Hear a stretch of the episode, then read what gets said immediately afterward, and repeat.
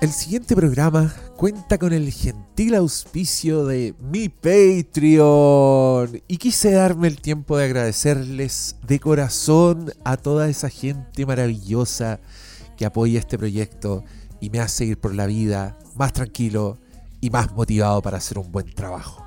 De verdad, este programa ya habría dejado de existir de no ser por toda esa gente hermosa. Así que de corazón, gracias por tanto, Meseniwis.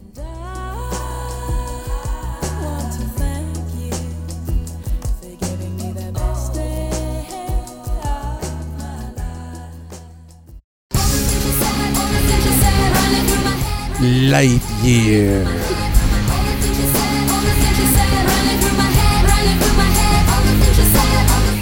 Todos a la salida después de ver Lightyear.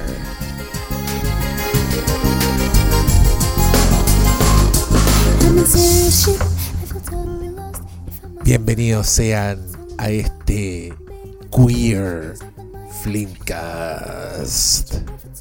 Doctor Malo, ¿cómo estás tú? Muy bien, porque de solo escuchar Lightyear uno se vuelve de las diversidades, pues entonces... ¿No es así la cuestión? De solo escuchar. De solo escuchar Lightyear ya entraste a las diversidades.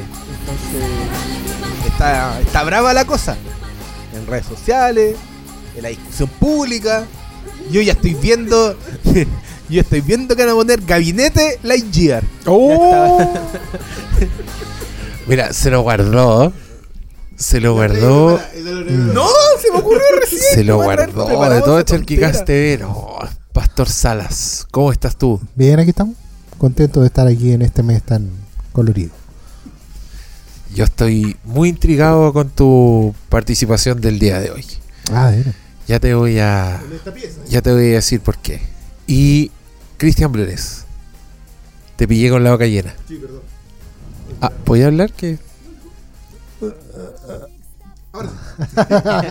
que no te escucho. Estaba con las papitas, las papitas. Las papitas de, de Manolo. Manolo. Pero, Manolo. espérate, no te escucháis. ¿No me escucho? Ah, perdón.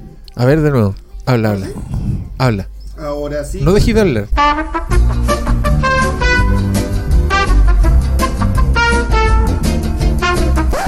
Muchas gracias, Cristian Brunes. No, que tengo que hacer un corte, Ya. pero pasó súper piola. La Ya, gente no se dio ni cuenta. sí.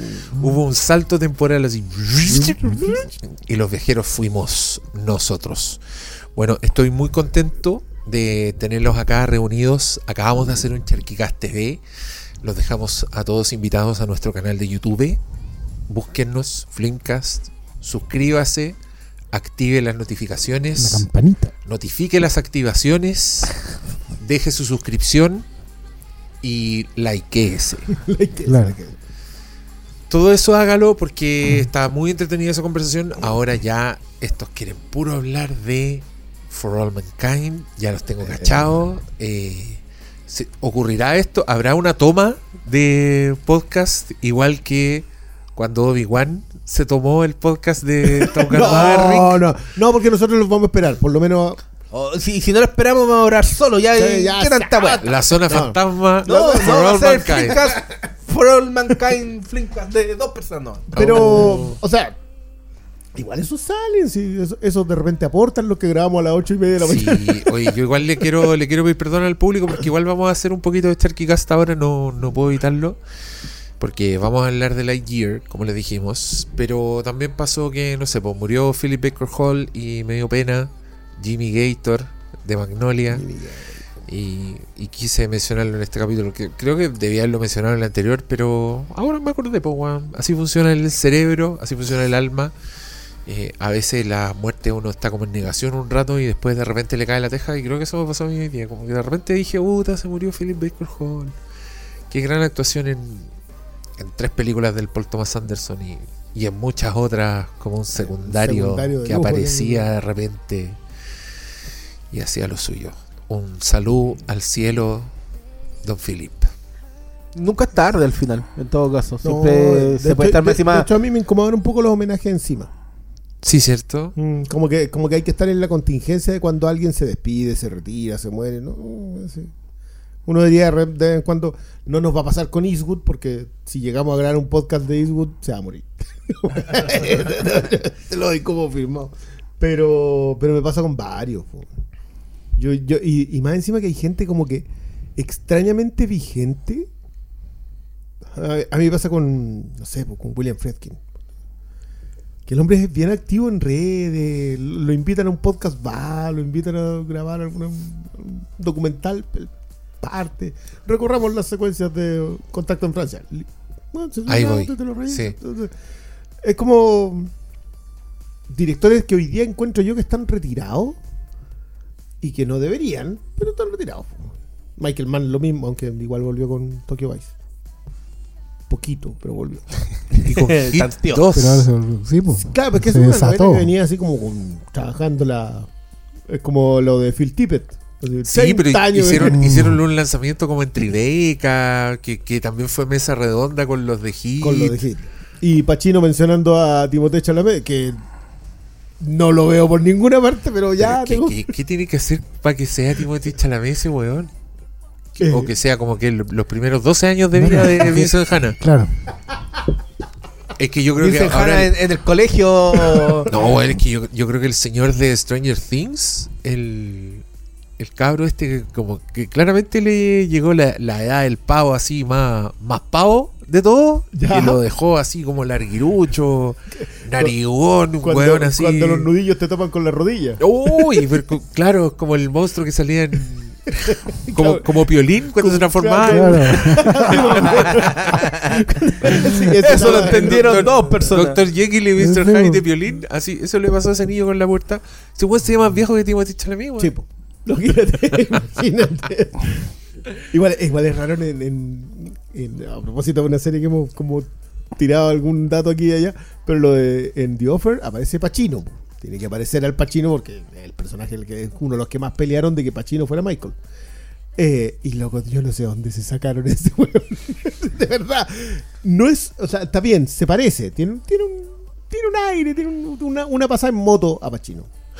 Lo mismo el tamaño, porque Pasa en moto. lo mismo el tamaño porque tú cachai que fue una de las cosas que, que resistieron más desde la producción fue que Pacino era muy chico. Sí, po.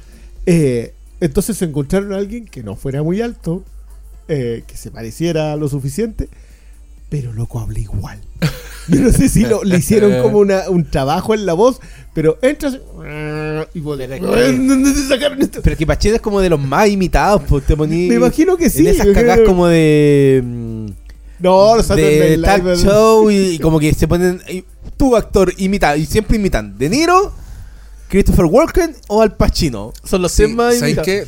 Tenéis razón, pero igual esa es una época de Pacino en que Pacino ya está más gritón, ya está más loco. Sí, este es como Este early no, Pacino, es más difícil. Igual tiene ¿Sabes un de igual- dificultad. Igual, igual tengo serias quejas con lo que hacen It's con my Casale.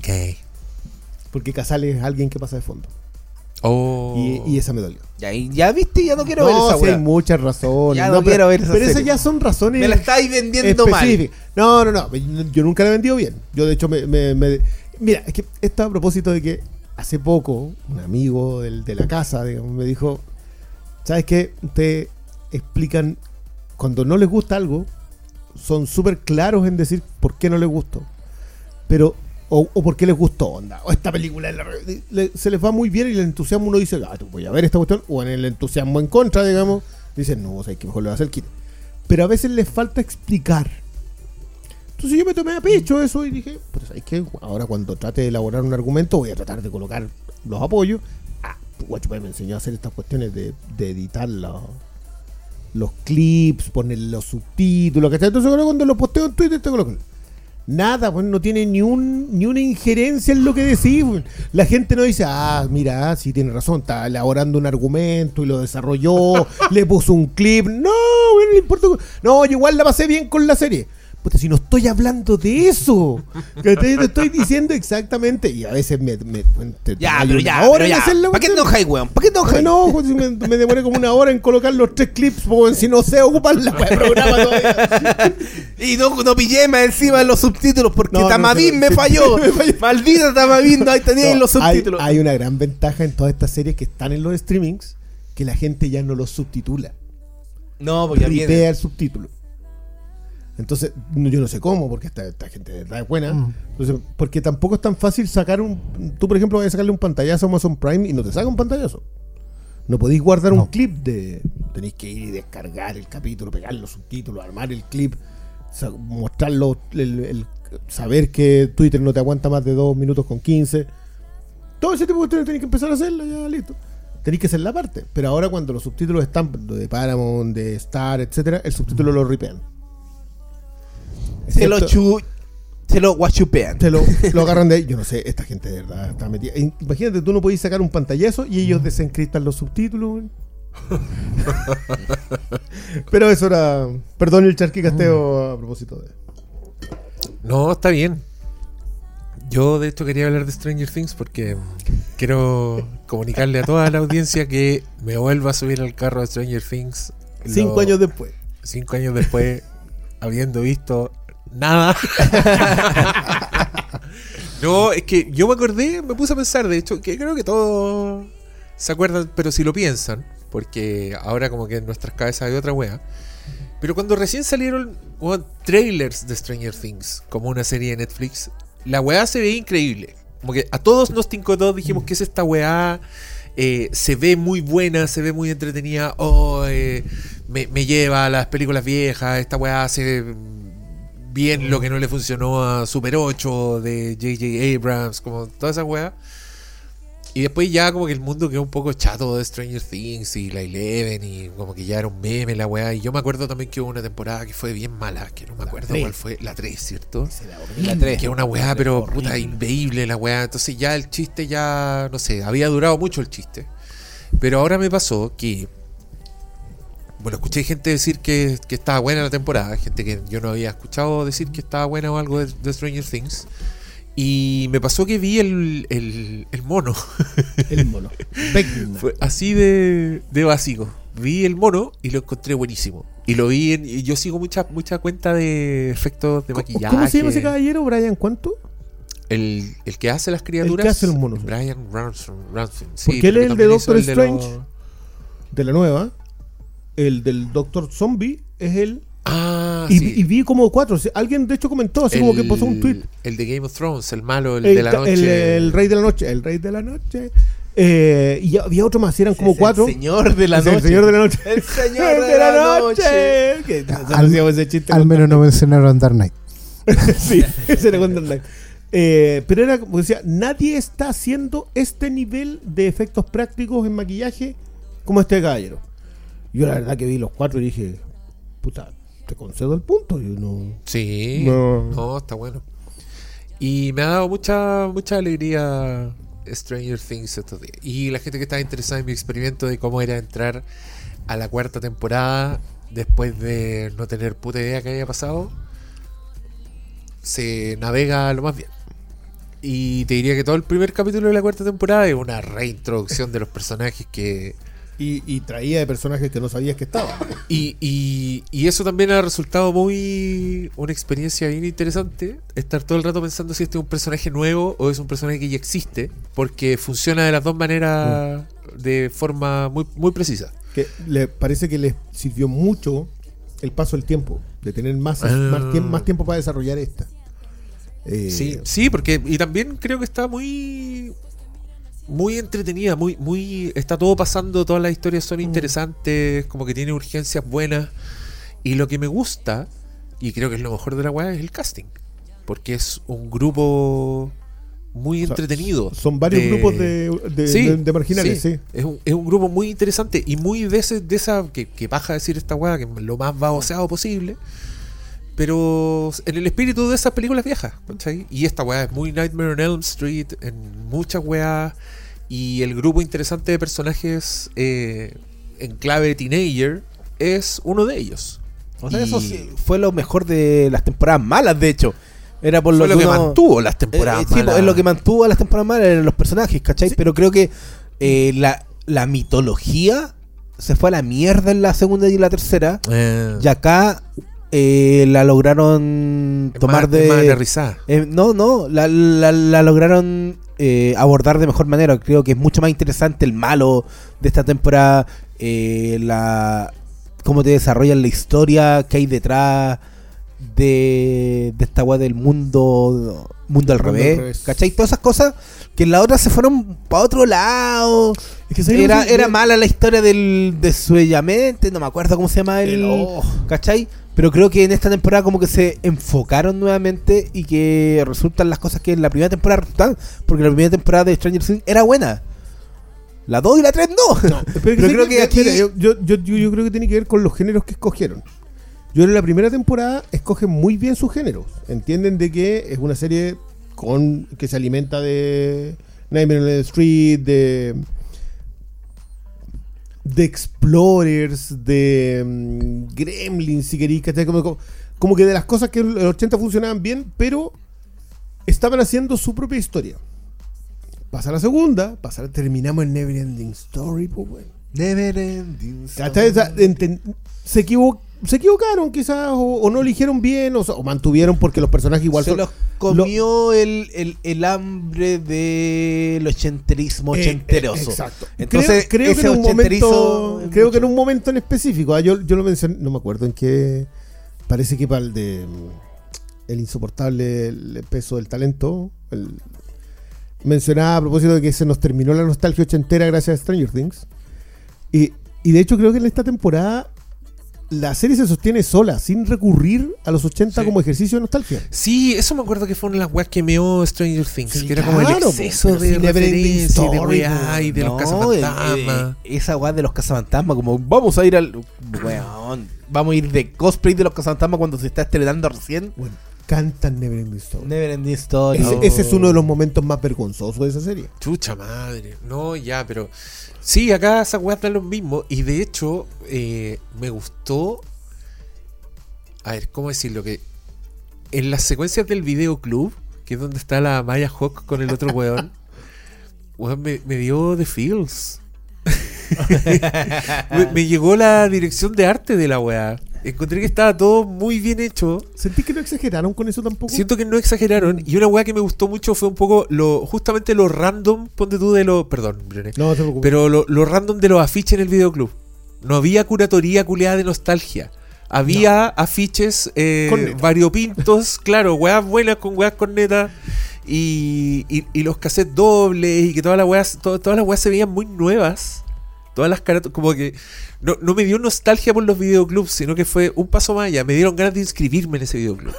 ¿Me cachai? Sí, bueno. Y, y, y lo encontré así como, oh, que, que esta weá es muy. Es cozy, como Mm. una mantita así estar viendo esta weá. Y también el, los personajes ahueonados, los personajes que hacen bullying, el- este Freddy Krueger, que es como una weá que, el primer capítulo de una cita directa a Nightmare on Elm Street con una muerte así, con un personaje pegado en el techo. Y el otro que es como el chico malo también, que ahora se transforma en un prófugo sospechoso. Toda esa weá ya está así como. Démosle. Va- Vamos, damos. viva Eleven, viva todos los hueones de nuevo. Nos subimos a la Eleveneta. Eh, encuentro que es muy bueno aparte la fragmentación de las historias. Porque son como cuatro historias en paralelo en donde no, no tienen cómo tocarse. Mm. O sea, la historia que transcurre en Alaska no tiene cómo tocarse con la historia que transcurre Y- de Eleven, co- que no tiene cómo tocarse con los otros que tienen que ir a buscar a la chiquilla de Neverending Story, que no tiene cómo tocarse con la historia que está pasando acá. Son cuatro historias que corren en paralelo, tú vas en el 4. sí. Que a a mí me pasa con la chiquilla colorina que, que, mm, Max, que creo que es la, la primera vez en eh, Stranger Things que sentí realmente eh, la emoción del peligro por un personaje. Que aunque sabéis que no le va a pasar, tú decís, "Oh". Que- y eso no te eso no me pasaba a mí Y es que a- además, ya Creo son cuatro historias y obviamente algunas son mejores que otras. Hay Eh. unas que son. Hay una en particular que es la más baja. Ah. Pero creo que lo que sucede en el pueblo, en Hawkins, eh, es demasiado bueno. Las muertes son súper grotescas en términos de gore, ¿cachai? Eh, la escenografía, esta weá de tra- tratar de develar un misterio paranormal, pero como siguiendo pistas, qué chucha está pasando, a- tratando de arrancar de los humanos que los quieren, que ya están full. Eh, Pueblo chico. pueblos chicos, weón, con extrema religioso, weón. Creo que esa historia es tan buena que, aunque hay, hay otras que a mí no me gustan para nada, A de mí, la a, mí temporada. la, a mí la de Eleven creo que está muy bien desarrollada, está muy bien pensada Sí. para que afecte el resto. A mí la, No sé la si- de eh, la de mm, Siberia no, no. hay, no hay forma y un poquito más la de California. Pero creo que Sí, la, la- la- pero creo que la del el pueblo es a mí el demasiado per- buena, al-. El amigo marihuanero como que no me prende nunca, ¿cachai? Como que... no- Es que los tiene, los Ah, pero- tiene ahí, sí, se siente- es la que se siente menos, pero creo que aún Pero tiene momentos muy emocionantes. Pero, pero el amigo marihuanero está, está tan bien en este universo. Eh, no, ahí, sí, ahí- tú- ahí, tú ponte sabes. tú, ahí me gusta. Ahí sí me, me coloco nostálgico. Pero es porque es un mecanismo que usaban, ¿cachai? Es un tipo de personaje que usaban y que suele ser carne de cañón, que le agrega además mucha tensión a, que se a la escena. Sí, No, pero, pero esa historia, por ejemplo, es muy buena hasta cuando ya arrancan. Que, es que no sé dónde estáis. No, pero es que, es que mira, eh, a, mí lo que me gusta de la weá es que creo que está como en, en permanente movimiento y, y- muy, muy una weá que me gustó de Fear Street, de, esa trilogía de weas, creo que también se acerca a eso, se acerca como al buen, al buen ritmo mezclado con terror investigativo, que le digo yo que es el terror de, de mirar microfilm y, de ir, y de ir a ver la casa donde ocurrió, ¿cachai? Toda esa weá eh, muy sobrenatural y también súper eh, bi- bien, bien pasaba la punta, pues si el mono culiado es bien complejo, es un- Eh, se, se nota el presupuesto en esa weá. Yo lo voy a dejar ahí porque ahí en el cuarto. Ya, pero no. Ya, pero esto es parte, esto es parte del charquicasteo porque, Porque, y porque no nos basta con Charquicast TV. no nos basta con charquicasteo. Es que dijimos que íbamos a hablar de Stranger Things en charquicasteo y se, no, y se no fue. la pauta, así nos, que nos saltamos la pauta. pasó Pero ya yo creo que va a haber un capítulo de Stranger Things cuando termine. ¿Quién fue ahora? Sí, ¿Tú, tú Dos, en tres temporadas. No, En no, la no, uno. no. En la No, uno. yo vi la 1 nomás y está bien. No, sí, yo creo que creo que creo que igual vi la 2 y ahí de ahí viene el corte no No, es muy no, razonable. no, la bueno. No, No, no veáis. Pero igual ponte no, tú la 3 peor todavía, No, weón. que pasa también que en mi casa en mi casa son todos muy fan, pero muy Ah. fan. De la serie. Sí, claro. Entonces es como lo único que ven. ¿Cachai? Entonces ¿Y tú no te sentáis con tu hijo? No, no, porque cuando ¿No yo llego a la casa, no, cuando llego a la Ah, ya la casa ya vieron. la vieron completa. Ah. Entonces como no No, si No te weón, esperan. No, ¿Y tú lo no. esperáis? No tampoco. Yo quise hacer la Crezcan con la- para que veamos The Voice. Quise hacer la nueva con, con la nueva de Borgen y no me aguantaron. Ahí me pararon el carro. Con Umbrella Academy no. Ahí pasé al cuarto al tiro. Pero con Borgen me dijeron no. Está buena la Ah. de Borgen. También me voy a guardar ese comentario porque ahí sí que parece que tiene que ser monólogo. Yo creo. Miró, miró a ¿Ninguno todas partes. No, no, No, le nada, devolvió la mirada, pero ni nadie, el gato. no, así, como- mismo me devolvió la cuando, mirada. cuando el profesor dice algún voluntario y todos miran el suelo, eso fue lo que acaba de pasar acá. No tengo que chucha idea qué es, así que. Borgen es una serie danesa. Ven- véndemela, weón. No seas random. es una, es véndemela. una- ¿qué- qué- no se aplica random ahí, weón. No sé, lo, lo tiro para pa para huearte nomás. molestar. Pa' puro la tiró porque sí. Eh, es una serie danesa sobre la primera primera ministra de Dinamarca. Que es eh, Birgitte. Nibon. Eh, y es básicamente la historia de. Es como The West Wing, pero en Dinamarca. Y la serie original es una serie danesa del 2011, 12 y 2014. Y ahora la resucitó Netflix para una nueva del 2022. Porque. Vaya a saber uno por qué. Eh, Porque si resultó Porque con la casa de papel, se puede puede hacer. hacer con cualquier. Eh, y no, una, es una joyaza. Están- y, las, y las primeras Las están tres en primeras Netflix? deberían estar en Netflix. Sí, están en. Netflix. Eh, no, están en Netflix. Ah, y la cuarta ahora es de Netflix. ¿Y, cuánt- y, y esta como es europea, ¿cuántos? cuántos Pero, pero es como que pasaron 10 años ¿Tres? o Es que, es que ya en el 2014, en la cuarta, Claro, en la tercera temporada que que- Sí, pasó Lo que pasa es que igual es bueno porque es auge y caída. Claro, un poco eso era como que que me acuerdo cuando cuando estaba la serie onda solo llegaba en DVD era como muy cotizada por gente que estaba en situaciones similares así como, Sí. Hola, la presidenta Bachelet encarga la temporada 1 de Sí, en Claro, era como.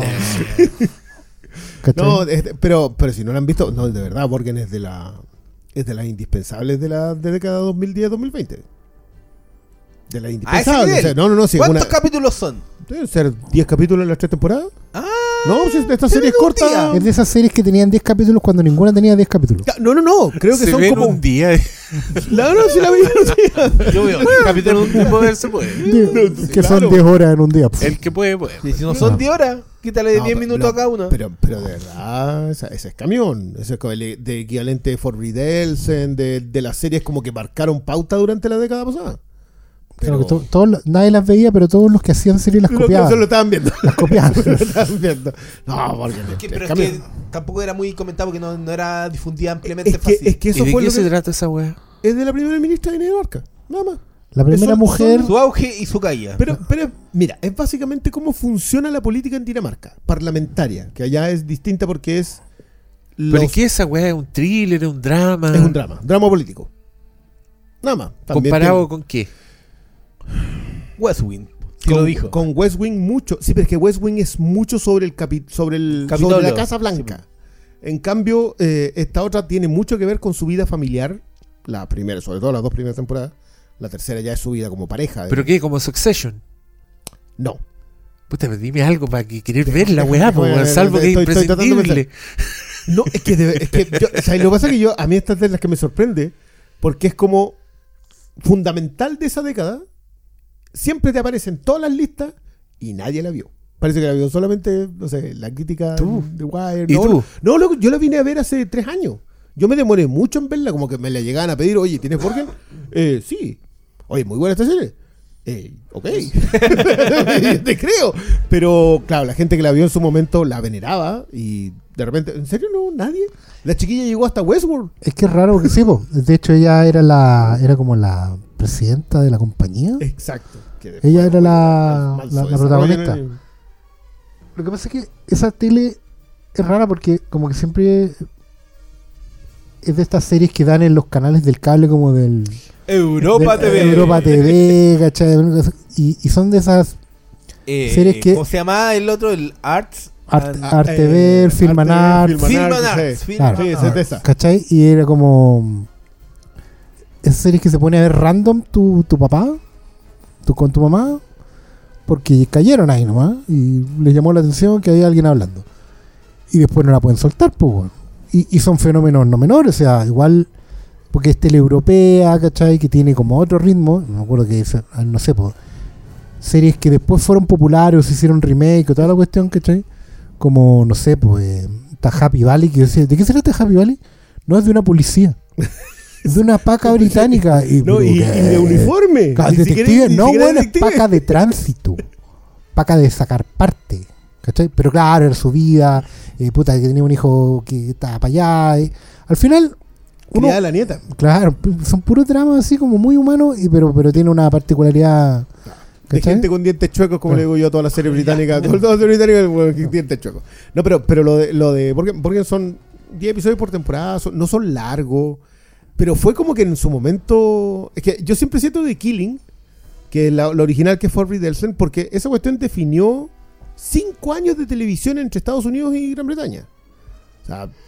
Y, y cinco años estoy diciendo así, pero muy generoso porque probablemente fueron más. Oye, perdonen, Yo de verdad no, no. Esto dejémoslo para un Cherkicast extra porque. Si no, vamos a terminar a las 3 de la mañana. Lightyear. Lightyear, ¿Y tú volvamos a Lightyear. ver The Boys? Oye, ya Quiero no. llegar. Se estrenó Lightyear, película de Pixar que yo ya no entiendo el criterio de esta gente para estrenar en el cine. Bueno, no se vayan a farrear el nombre de Lightyear en un estreno No, no, streaming. yo, yo tengo la teoría que hay maldad nomás. Hay maldad. Es maldad. Es maldad, quieren destruir la compañía. No tengo otra explicación. Eh, mira, Decís, ¿por qué? ¿Cuál fue la que fue directo antes? Eh, De Pixar ninguna, pues. Eh, ninguna Red, por ¿directo Red, cine? Red que debió tener un Pero estreno en cine esa debe haber estado en cine. Ah, no, pues. Y la. pero Luca, partió- partió Soul, con- ninguna de esas No, no, lo que pasa es que ahora como que se ninguna, pues si Pixar no ha estrenado nada desde Onward. Onward fue directo, po. Y fue justo antes de la Ah, pandemia. no, pues. No, no, Onward fue en cine. No, se fue en, fue en cine. Se fue la última que yo vi antes de la pandemia. ¿Cachai? No, no, yo, yo ya me autoconvencí, digamos, sin mucho esfuerzo, me autoconvencí de que esta weá es maldad, ¿no? Hay- Están aprovechando que la compañía está todavía un poco acéfala, que recién se está asentando el polvo ahí y, y que los buenos están diciendo a todos, sí señor, ustedes mandan.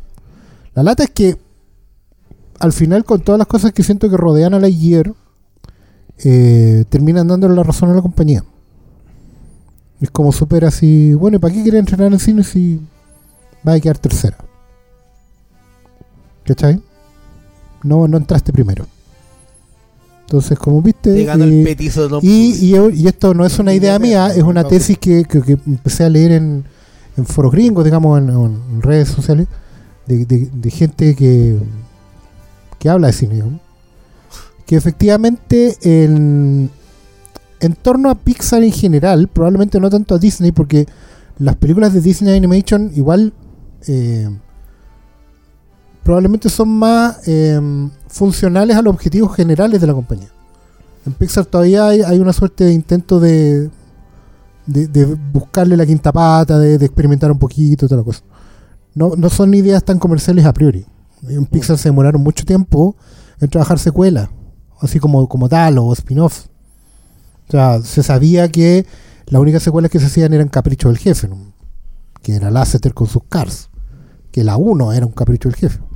¿Cachai? Eh, pero cosas como Dory o Monster University se demoraron harto en caer. La, la ¿cachai? Toy Story no tanto. No, pero probablemente porque las Toy Story igual siempre se han sentido más orgánicas. No podemos decir eso de la 4. Y fue la primera también, pues fue la primera película del estudio, entonces era... Bichos, pero sí. Sí. La primera, la primera que le fue bien.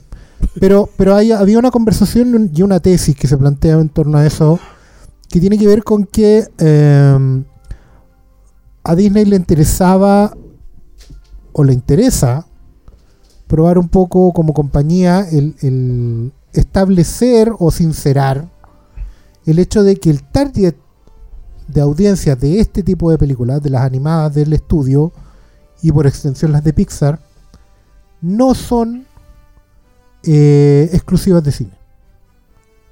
Que ese público ya tiene un comportamiento que está acostumbrado a ver en pantalla casera. Porque de hecho todo el consumo que han hecho del estudio ha sido en pantalla casera. O sea, gente que nació viendo todas las películas Disney Pixar en la casa. No son eventos cinematográficos. ¿Cachai? Entonces, ya esta estrategia de no sacar todo a cine tiene que ver con ir sincerando números que dicen que en realidad ese público está dispuesto a esperar y no ir al cine en masa. Que no van la primera, en la segunda, en la tercera semana, van si es que van. ¿Cachai? Y eso tiene hartos tentáculos, digamos, que salen para todos lados. Porque, mm, por ejemplo, decían que una de la, de la, mm, de la, de los hechos que probarían esa tesis es, por ejemplo, el comportamiento de la audiencia de Maverick. Ya que Maverick lleva cuatro o cinco semanas en- ahí peleando los primeros lugares, recaudando bien. Y es porque apunta a un, a un target demográfico que es de vivir la experiencia en el cine. Es un target al que tú le puedes decir, esta película solo va a estar en cine, ¿cachai? Y, y lo cree. Y, lo creen. Lo creen y también lo aceptan y lo tienen integrado en el ADN. Distinto es el caso de ya las, las Pixar, las Disney Studios y probablemente por extensión ya las Marvel, ¿cachai? De que el, el visionado ha sido históricamente mixto y mucha audiencia está dispuesta, y no por temor a la pandemia, ni a contagiarse, ¿cachai? No, porque es gente joven, ¿cachai? Hay gente que tiene entre 15 y 20 años. Pero hay gente que está dispuesta a esperarlo cuando salga en Disney Plus. Y eso les ayuda a ellos como empresa a consolidar la marca Disney Plus como un verbo. Que es el objetivo de cualquiera, digamos, de, cualquier compañía busca consolidarse como verbo. O sea, hoy día la gente, así como hoy día preguntan, bueno, ¿y cuándo en Netflix? ¿Cachai? La idea de Disney apuesta a que las cosas Disney se pregunte primero cuándo en Disney Plus. ¿Cachai? Entonces, claro, hay, hay una, una manera de decir, eh, eh, esta película no va a llevar toda la gente que tú esperas que lleve. No importa si sea mejor o peor, vamos a probar que no. ¿Cachai? Eh, Lightyear tiene un gancho extra, supuestamente. Lo, lo, lo tentean en el marketing. Aunque uno viendo la película finalmente se da cuenta que no. Que tenía que ver como suerte de pseudo secuela de Toy Story y todo. Pero claro, ese público no ya no está. Perdió el training, por así decirlo. Saben que no hay una ventana de exclusividad para ver las películas en el cine. que no es requisito. Y que, porque sabe, por ejemplo, hoy día se estrenó, ayer, cuando se estrenó Ayer. Doctor Strange, y la gente ya. Hoy día. hoy día, ayer, claro, no, no hay ningún problema en esperar dos meses por verla. En mi casa hicieron eso. Hoy día yo ¿Cachai? llegué a la casa de mi mamá y estaban viendo. Y es, una, y, es, y es una idea como que se está terminando de instalar. ¿Cachai? Y claro, y el problema es que los números finalmente de, de recaudación y todo les van a ir dando la razón. Mira, hoy sí, recaudamos 300 millones en salas con el estreno. Y en streaming 600 millones. ¿Cachai? Entonces como... Yo, yo quiero decir que igual acá la, la pandemia fue un factor igual muy determinante en Pixar. Demasiado. Sí. Porque creo que a partir de Coco, que 800, ponte tú, 800 millones, eh, Pixar empieza con los 1000. Porque son Toy Story 4 y Los Increíbles 2 que pasan los 1000 millones. Eh, de hecho, creo que Los Increíbles 2 es la película mm, que más ha recaudado de la historia de Pixar sobre los 1200. Esto, esto, esto es un comentario en la industria, que, que yo creo que igual no, no está equivocado para nada en lo que está diciendo, porque yo creo que tiene que ver con la construcción de audiencia. Claro. La construcción de audiencia de Pixar es una construcción de audiencia que todavía creo que su definición tiene que ver con los que tenían 10 años cuando empezaron a ver Pixar. eh, no son los mismos que consumen Pixar hoy. El que Ah. ve Cars no tenía 10 años cuando salió Toy Story. No. O sea, que, que- que hay- que- que creo que es una de las conversaciones que yo tengo a propósito de Lightyear, que Lightyear no tiene su audiencia definida. Apuesta a una audiencia que no es lo- la historia que cuenta, más allá de sus virtudes narrativas o sus defectos narrativos. Y de los referentes que toman. Y- y- es que ahí está una, una tercera audiencia. Entonces, entonces, él no sabe con quién quiere conversar lo que quiere conversar, más allá de el cómo y el qué. Eh, pero la pandemia frena a Pixar de una manera brutal. Porque Onward obviamente se cae y de ahí en adelante Luca no se estrena. Soul prácticamente también tiene un estreno limitado. Eh, Red definitivamente se va a la Red que costó 180 millones de dólares, creo. Sí. Que es el problema, la- el desarrollo de una Pixar está Y que es por- la mejor película Pixar. en harto en tiempo. mucho tiempo. En harto tiempo. Yo te diría que es de Increíbles 2. Eh, pero eh, lo, lo que le pasa a Lightyear es que Lightyear también es un proyecto de desarrollo muy largo. Y en ese proyecto de desarrollo muy largo, acá hay que, y en esto estoy absolutamente de acuerdo contigo, eh, la descabezada le quito editor. Y los equipos, no sé, Todavía se están no, sí. Porque claro, el equipo Red te entregó una peliculaza. Claro. Pero eso fue un equipo que surgió. Y ese es un equipo que surgió de abajo, de- del outsider. Porque el, el equipo Red es un equipo de puras niñas. bro. Sí, po. Son niñas que solo habían hecho cortos, pero que entraron coincidiendo con la pandemia interna de Pixar, que es la caída de John Lasseter del, del sillón, que arrastran mucha gente. Sí. Yo estaba revisando, hay un making of en, en Disney Plus de él ayer. Y como siempre en los making of de, de- de Pixar en general, uno puede ver entre los entre bastidores cómo está la cosa adentro. Y empezáis a ver, bueno, ¿quién te presenta el- el- los estrenos, los títulos, todo? Hoy día es Pete Doctor, que es de, los de los jefazos, el que quedó, era, no sé, el tercero en la sucesión del trono, tú. Y. mm, Doctor era posterior a. porque eran, Stanton. eran los, los originales son Lasseter, eh, Stanton y bueno, el, el señor que no, Ed Catmull, que no hacía películas, pues hacía los algoritmos. eran los tres. Y a eso se sumó Stanton después y Brad Bird. Brad Bird y entre medio Doctor. Sí, pues, que- y Doctor, Doc- claro. Doctor es como el cuarto. Sí, son como, eh, claro, pero eran como la segunda cama, la segunda línea, como de jefes de animación, manos derechas de los reyes, Mm. ¿cachai? Que terminaron a- a- agarrando los primeros proyectos. Pete Doctor entró por eh, Monsters Incorporated, ¿cachai? Y mm, así como Andrew Stanton entró en por eh, Nemo. Nemo. Entonces, Doctor está como productor, jefe de todo. Stanton está como productor directo en la película, ¿cachai? Y el que, el que agarra la película es, si no me equivoco, Angus McFadden o algo así. No, Eh, creo que ese nombre es de otro lado. No, sí, es Pero es McFadden, sí. Pero es un McFadden. eh, que fue animador en eh, Toy Story. De, de diseñador de personajes y que hoy día, después de ah, una, una carrera más o menos larga, digamos, de haber hecho cortos de Buzz Lightyear, hizo el corto de Buzz Lightyear con las papitas el mini boss. ¿Cachai? Y ah, hizo, y como largo, hizo, por fue, así decirlo. fue codirector de algo, no me acuerdo de la última Sí. que hizo. Pero en lo- donde, donde como que se gradúa de director es con la Toy Story de terror. ¿Cachai? Sí. Entonces, no es, no es alguien que venga de afuera, como las de Turning Red, completamente descontaminadas. Las chiquillas llegaron completamente descontaminadas y hablando un lenguaje propio, y eso se nota.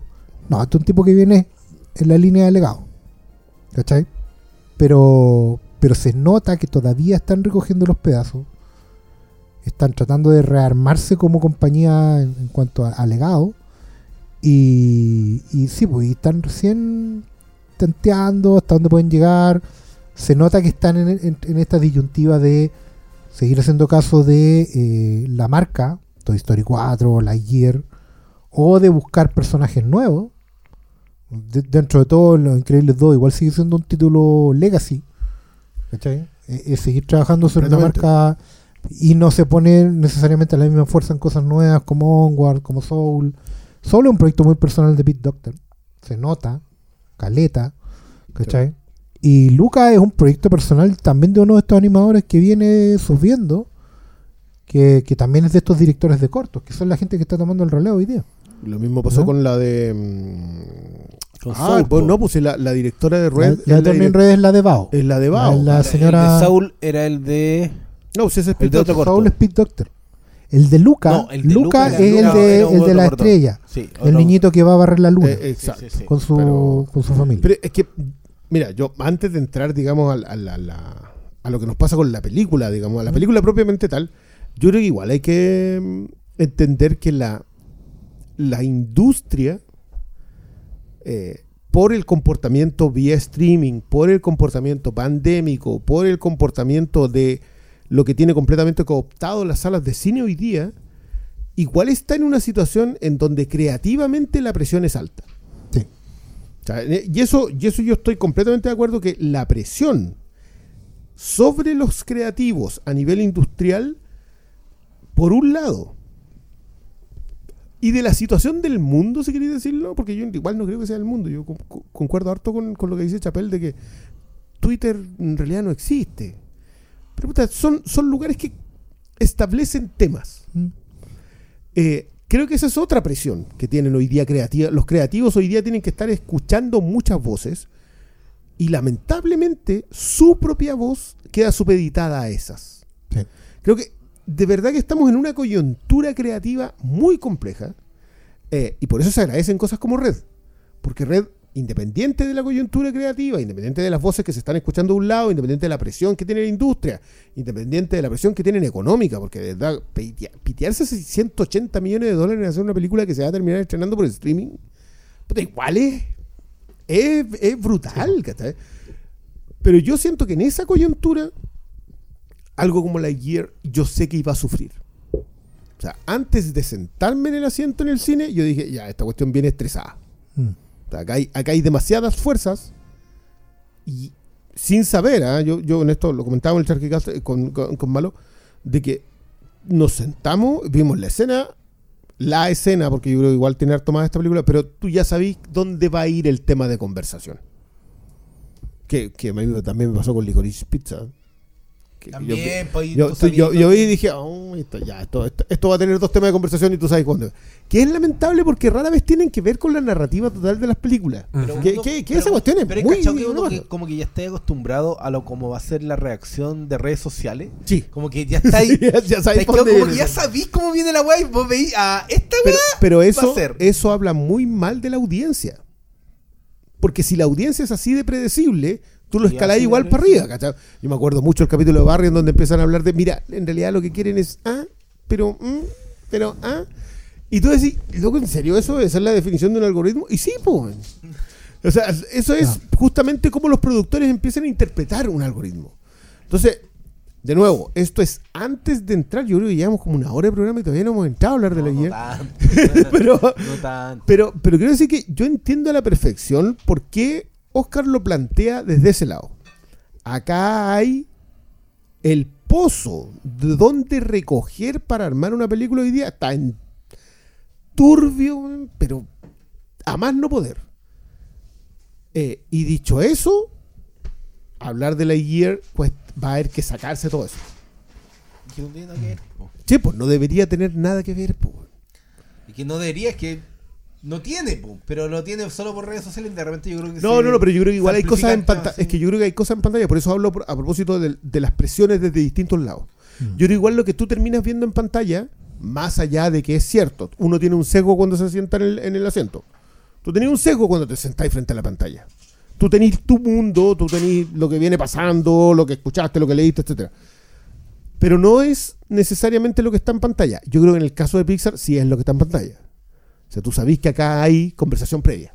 Mm. Y yo creo que también, y por eso no le trato de no cargarle tanto el muerto a la gente que decidió no estrenar eh, Turning Red en cines.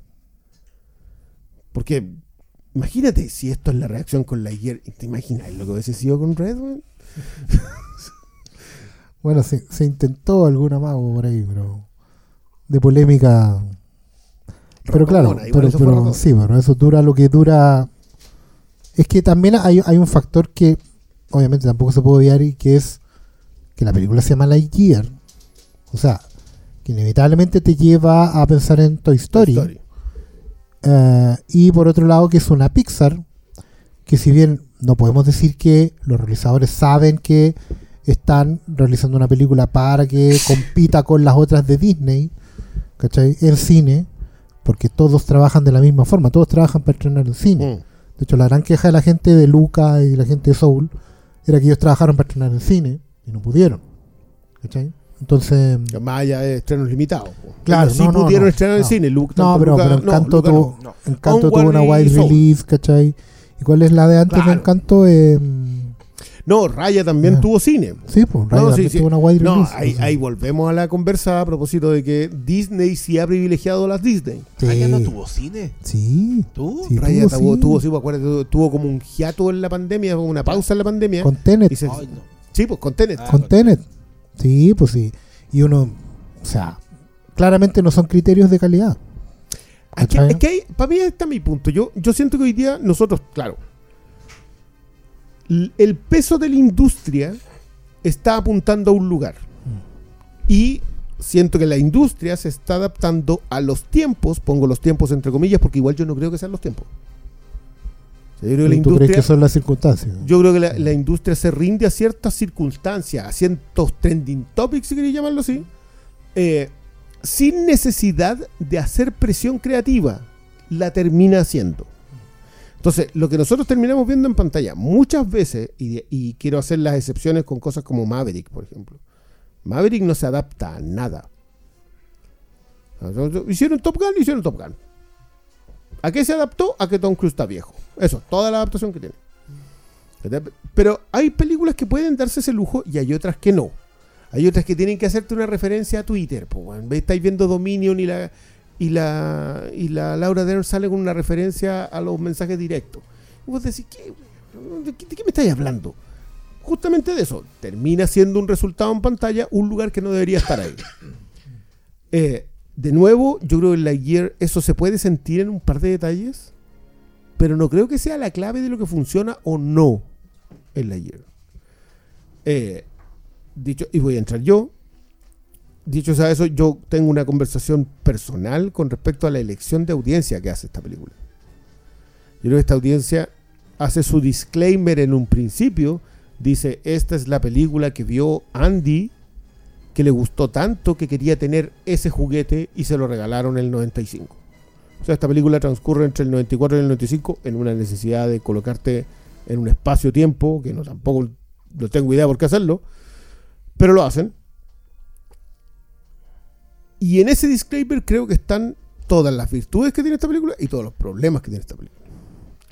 Porque sus virtudes es colocarse en el 95 y habla una película de esa época. Y en eso yo estoy de acuerdo contigo. Esta es una película que, como eligió su audiencia, que tenía 10 años en ese tiempo, hizo una película para esos niños. Esta película tiene más de Rocketeer o de. Bueno, no sé. Películas del 95, el fantasma que camina, la sombra. Pero, que, sombra. pero, pero que son películas del 95 que tampoco son del 95. Pero dale. Eh, exacto. O sea, son películas que están tratando de evocar otra época, una época en que la aventura era algo. Pero esa elección de audiencia creo que le afecta mucho a una película que no termina por ser entretenida completamente. Que peca de mantener una misión tras una misión eh, y, y que, y que, claro, eso te, cuestión te funciona en, en- en- en Misión Imposible y en- no sé por qué estoy dando puro ejemplo de Tom Cruise. Pero el, el loco Ah, pa- pa- pa- pa, piconear, pa sí, piconear. Oscar, weón. Pero, pero que sí te terminan funcionando cuando se arman así, pero siento yo que acá no me funcionan. Uno por una parte. Y segundo, que el conflicto del personaje es un conflicto adulto. Y ese conflicto mezclado con aventura es algo que nosotros, cuarentones, hemos consumido. Y por lo tanto es muy evocativo. Yo y en eso estoy, pero completamente abierto a que alguien me diga que eso está mal y otra persona me diga que eso está bien. Puedo, puedo beber de ambas vertientes. Pero que el conflicto del personaje sea superar haber cometido errores y que tus errores en la etapa de tu vida te hayan hecho perderte la vida de la gente a la que quieres a tu alrededor, es una cuestión que es imposible que un cabro chico la, vea. Eso, y perdón, audiencias más jóvenes tampoco. Y un tema sea el deber, po. O sea, al final, el gran tema es que él, que un Paco espacial, esté tan obsesionado con, con que él es el mejor. El buen que me- mejor levanta la luma. eh, un error lo saca de, de esa dinámica y lo llega a, a transgredir a tal punto en donde se vuelve el villano, ¿cachai? Pero esos son temas que, como tú lo decís, son de una película para niños que ya no son niños, pues, ¿cachai? Yo creo que por ahí va el tema. Yo, yo a mí, insisto, a mí lo que me pasa acá es un tema audiencia. Creo que la elección de la audiencia afectó directamente la película que quisieron hacer. O sea, esto es una película que bueno, suena, se ve, eh, está escrita, se habla como una película de aventuras mm, evocativa de los 80 a los 90. Es una película como, como lo que en su momento hizo- gente evocando las películas que ellos veían de los 60 y los 50. O sea, acá hay un tema de, de- de valores y principios, digo, que es esa búsqueda con la cual, de nuevo, yo no tengo ningún problema con eso, simplemente creo que no termina por funcionar en la película. A mí por lo menos el nivel de aventura mezclado con, eh, con la persecución de, no sé cómo, cómo decirlo el personaje, con la persecución de identidad del personaje es lo que no. Es, la parte que no me cuadra. Eh, y que, mira, yo fui a una sala, me- to- todavía me está doliendo un, un muslo que, está justo al lado del bolsillo, porque fui a la IMAX, llevé a la, a la heredera a la IMAX, 18 lucas. La, llevé, digo, Puta, weón, no había pensado en eso, pero tenés toda la no, razón. 18 lucas. Pero niños llorando para irse de la sala. Así como, no me gusta la película, me quiero ir". Y el papá desolado teniendo que llevarse cabrón chico, fascinado con lo que estaba viendo.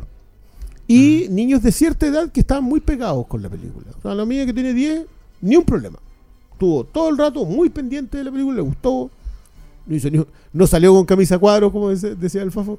Eh, de, de la, de la película no le pasó nada con eso. que te- pero yo esa talla fue muy buena.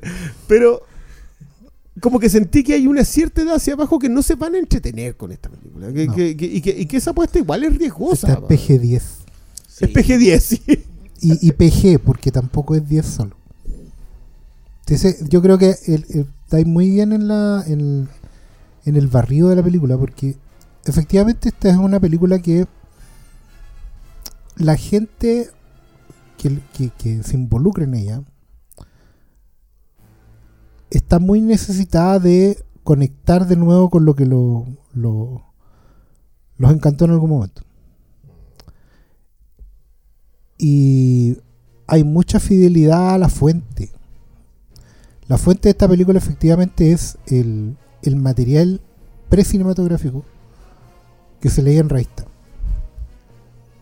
esta película en su fuente es muy pulp, su estructura es completamente pulp, es una misión detrás de otra. Como Misión Imposible, la serie. ¿Cachai? Es, es- ese tipo de, de- de narrativa que involucra, claro, un, un- una transformación del personaje dentro de su propio arquetipo. Tiene que ir de A a B de una manera bien sencilla. Y claro, y en esa fidelidad a la búsqueda de la fuente, que es algo que a mí en lo personal me emociona mucho, eh, se sacrifican hartas cosas importantes. Se sacrifica eh, la marca. Porque finalmente la película termina y la marca Toy Story importa una raja. Y eso es así. De hecho, lo que parte siendo una declaración en la, en la entrada de la película, que, paréntesis, pero personalmente a mí me encanta porque yo odio las películas que parten con disclaimers. Esto está basado en hechos reales, para mí esa weá es fatal. Entonces, que esa weá sea un fracaso siempre, eh, para mí es un motivo de alegría. y, y ese disclaimer es un fracaso porque efectivamente no es la película que Andy vio, porque en el fondo le importa una raja a Andy. Andy no existe para esta película. No existe Buzz Lightyear el juguete. No existe nada de esta weá. Solamente existe la aventura de un guardián espacial. Que es Buck Rogers, que es Flash Gordon, que es John Carter. Son esos weón. Brick Bradford, dijo el rey. No, weón. Más, menos popular todavía. Y el Pato Dodgers era parodia ya de esa weá. ¿Cachai? Y sacrifican hartas cosas porque en el fondo sinceran algo, que, que, que la gente en Pixar, las cabezas, son gente vieja, po. Sí. Son gente vieja. Cuando, cuando partió Toy Story, eh, Lasseter y Ed Catmull son más viejos que los que están hoy día, más viejos que Andrew Stanton y, y Pete Doctor. Y el gen que tenían esos hueones para crear Toy Story eran los teleteatros de vaqueros de los años 50. El rodeo de Woody, una hueá con títere. Con marionetas, perdón. Las weas que salen en Toy Story 2. Con hilo, exactamente. Porque de hecho en Toy Story, como ellos ya estaban relajados, se permitieron citar la fuente. Dijeron, esta es la weá que a mí me gustaba ver. De aquí vengo yo. Y hoy día, claro, tú, tú ponís esta weá en una, en una película como La Ayer. Decís, de aquí vengo yo. De rollos con el deber, con el salto, con la teoría. Bueno, ¿hace cuánto que alguien nos citaba la teoría de la relatividad, weón? Ciencia ochentera a cagar, weón. No sé, una weá. En, en- en rigor pasa en Interstellar, pero tratamos de Pero no. Interstellar, weón, pero Sí, Interstellar es otra weá, pues, ¿cachai? No, De hecho, no se trata de eso, eso es un. No, no, no, sí. Completamente de acuerdo. ¿cachai? Eh, Es un incidente nomás de. Eh, Claro. No es parte esta weá está más cerca del planeta de los pero- simios, pero po, yo, sí, ¿cachai? pero, pero un detallito a propósito de la 2, que, que yo creo, no quería, no quería meterme en Toy Story, pero, pero un detalle a propósito de la 2 que, que siento que es muy bueno que en la primera te colocan ambos elementos, Woody, eh, Buzz, Sí. que es el paso del vaquero al astronauta, sin explicártelo, No. sin decirte, en realidad no es el paso del vaquero al astronauta, es el paso entre la cultura pop del vaquero y la cultura pop del astronauta astronauta. que sí lo hacen en la segunda, cuando te cuentan la historia de Woody, quién es Woody, eh, y se meten en la historia de Buzz, Claro. saliéndote con esta con estas similitudes con Star Wars, ¿cachai? Y con, y con Star Trek, porque hacen los Borg. Te, te meten en los resultados de cultura pop de la cultura del astronauta. Claro. Eh, que es algo con lo cual yo igual tengo harto conflicto con la Gear. Porque lo que tú decís, lo que- yo estoy completamente de acuerdo con lo que tú decías. Acá lo que se permitieron fue citar la fuente. Fueron tan a la fuente que esto está obsoleto como en cuatro niveles. Sí. Totalmente. Hasta por eso yo vuelvo a insistir, me hubiese encantado que hubiese visto Maverick, porque Maverick tiene una conversación sobre la obsolescencia. Mm. Y creo que Lightyear decide no conversar con la obsolescencia y plantar su bandera en que el deber no puede estar obsoleto. No estoy se- no, no, perdón, no es que no esté seguro. Creo que no es exitosa en ello. Creo que la madurez que trata de mostrar Lightyear en decir, ¿sabes qué? A veces hay que asumir los errores y entender que los cometiste y seguir adelante y encontrar tu lugar en el mundo. Porque cuando te entregas demasiado al deber, pierdes tu lugar en el mundo. Esa cuestión es, es la lectura más evidente que tiene Lightyear. Yo no sé, pues, insisto en esto, yo no sé si es exitosa en hacerlo No sé si por no elegir la audiencia, no sé si por no tener las cualidades narrativas para hacerlo, no sé si porque a lo mejor esta película es entretenida solamente para 40, 40 años. Que vimos el referente, que entendemos que el astronauta en realidad no es distinto a Woody. No. Sigue siendo un explorador. Sigue Sigue siendo, un, un pionero. Un, pionero. Un, un explorador de nuevos mundos. El silencio de Diego se romperá. Sí, es que acá hay uno más de 40 pa, que no disfrutó nada de esta película. La encontré, bueno, creo que se puede abordar de muchas partes. Eh, tienen mucha razón, yo creo que el, el disclaimer es, es lo peor que le, que, que- que le hacen a esta película. Pero al mismo Creo, que es es un como, concepto errado. es como su mejor promoción. Es que la promoción de esta película fue muy mala. Nadie, nadie sabía qué chucha era. Nadie entiende. Y, y esos tres frases te explican lo que lo que tampoco es la película, pero pero te la sitúa mejor, ¿cachai? Que lo que hizo No, toda la es que no te la sitúa. Pero Yo es que creo no que lo es. destruye. Es destruye que Toy Story. es. Es que Toy Story no es eso. O sea, uno entra, yo leí esa weá y dije, ah, ya, pues si yo no soy weón. No. ¿Por, por qué tenía que entrar con esta weá tan, tan sacada de la raja cuando es tan puro en Toy Story que el weón es un juguete genérico con historia, con la suficientemente historia para tener una caja? No es un, un- una propiedad intelectual, no es un juguete. Cuando muestran el comercial de Buzz Lightyear tiene el lenguaje de comercial de juguete genérico, no tiene Sí, po. no tiene lenguaje de comercial de juguete No. basado en películas porque es otro lenguaje el que tienen esos comerciales. Es. Es con pedazos de la película, es con... es- no, esta weá no es así. Y, y el pedazo del mundo de Buzz Lightyear que te muestran en Toy Story 2 tam- también te, te reitera que no es así. O sea, la primera aventura, con la que aparte de Toy Story 2 que a mí me encanta, que resulta ser un videojuego que está jugando eh, Rex, Rex. con, con, con Buzz.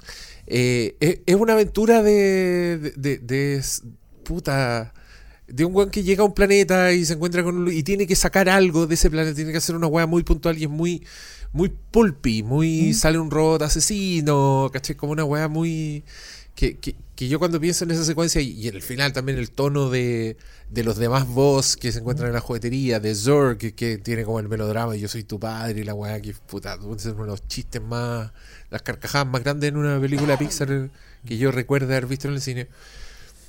Esa, esa, cuando yo pienso en esa película, si, si, si, si, existiera, si, si, de verdad fuera una película que en 1995 vio Andy, se transformó en su película favorita y tiene todos esos elementos, la weá tendría que haberla hecho Brad Beard y ser una weá así de aventura te- trepidante, con mucho humor, caché con una weá, pero esta weá es ad astra. El referente más directo. Yo, que- yo, estoy como- yo, a mí, yo lo pensé mucho eso. Yo dije, Lightyear está más cerca de Adastra que de Toy Story. Sí, absol- absolutamente. Eh, Pero al mismo tiempo, así ya, ya como, ya, pico, olvidémonos esa weá, eh, filo. Soy, soy capaz de dejar atrás Toy Story y entender que este concepto no funciona ya. Veamos la película. Puta, yo le, eh, me dio lata porque encontré que seguía como todas la- las postas de película Pixar. Pero las encontré muy muy guatazo, muy, muy fome, weón. El, la secuencia triste de Boss Lightyear, la secuencia que debe conmoverte, que es esta secuencia donde pasa el tiempo y, y- él cada vez que vuelve está más adelante de la historia. Puta, yo dije, ya.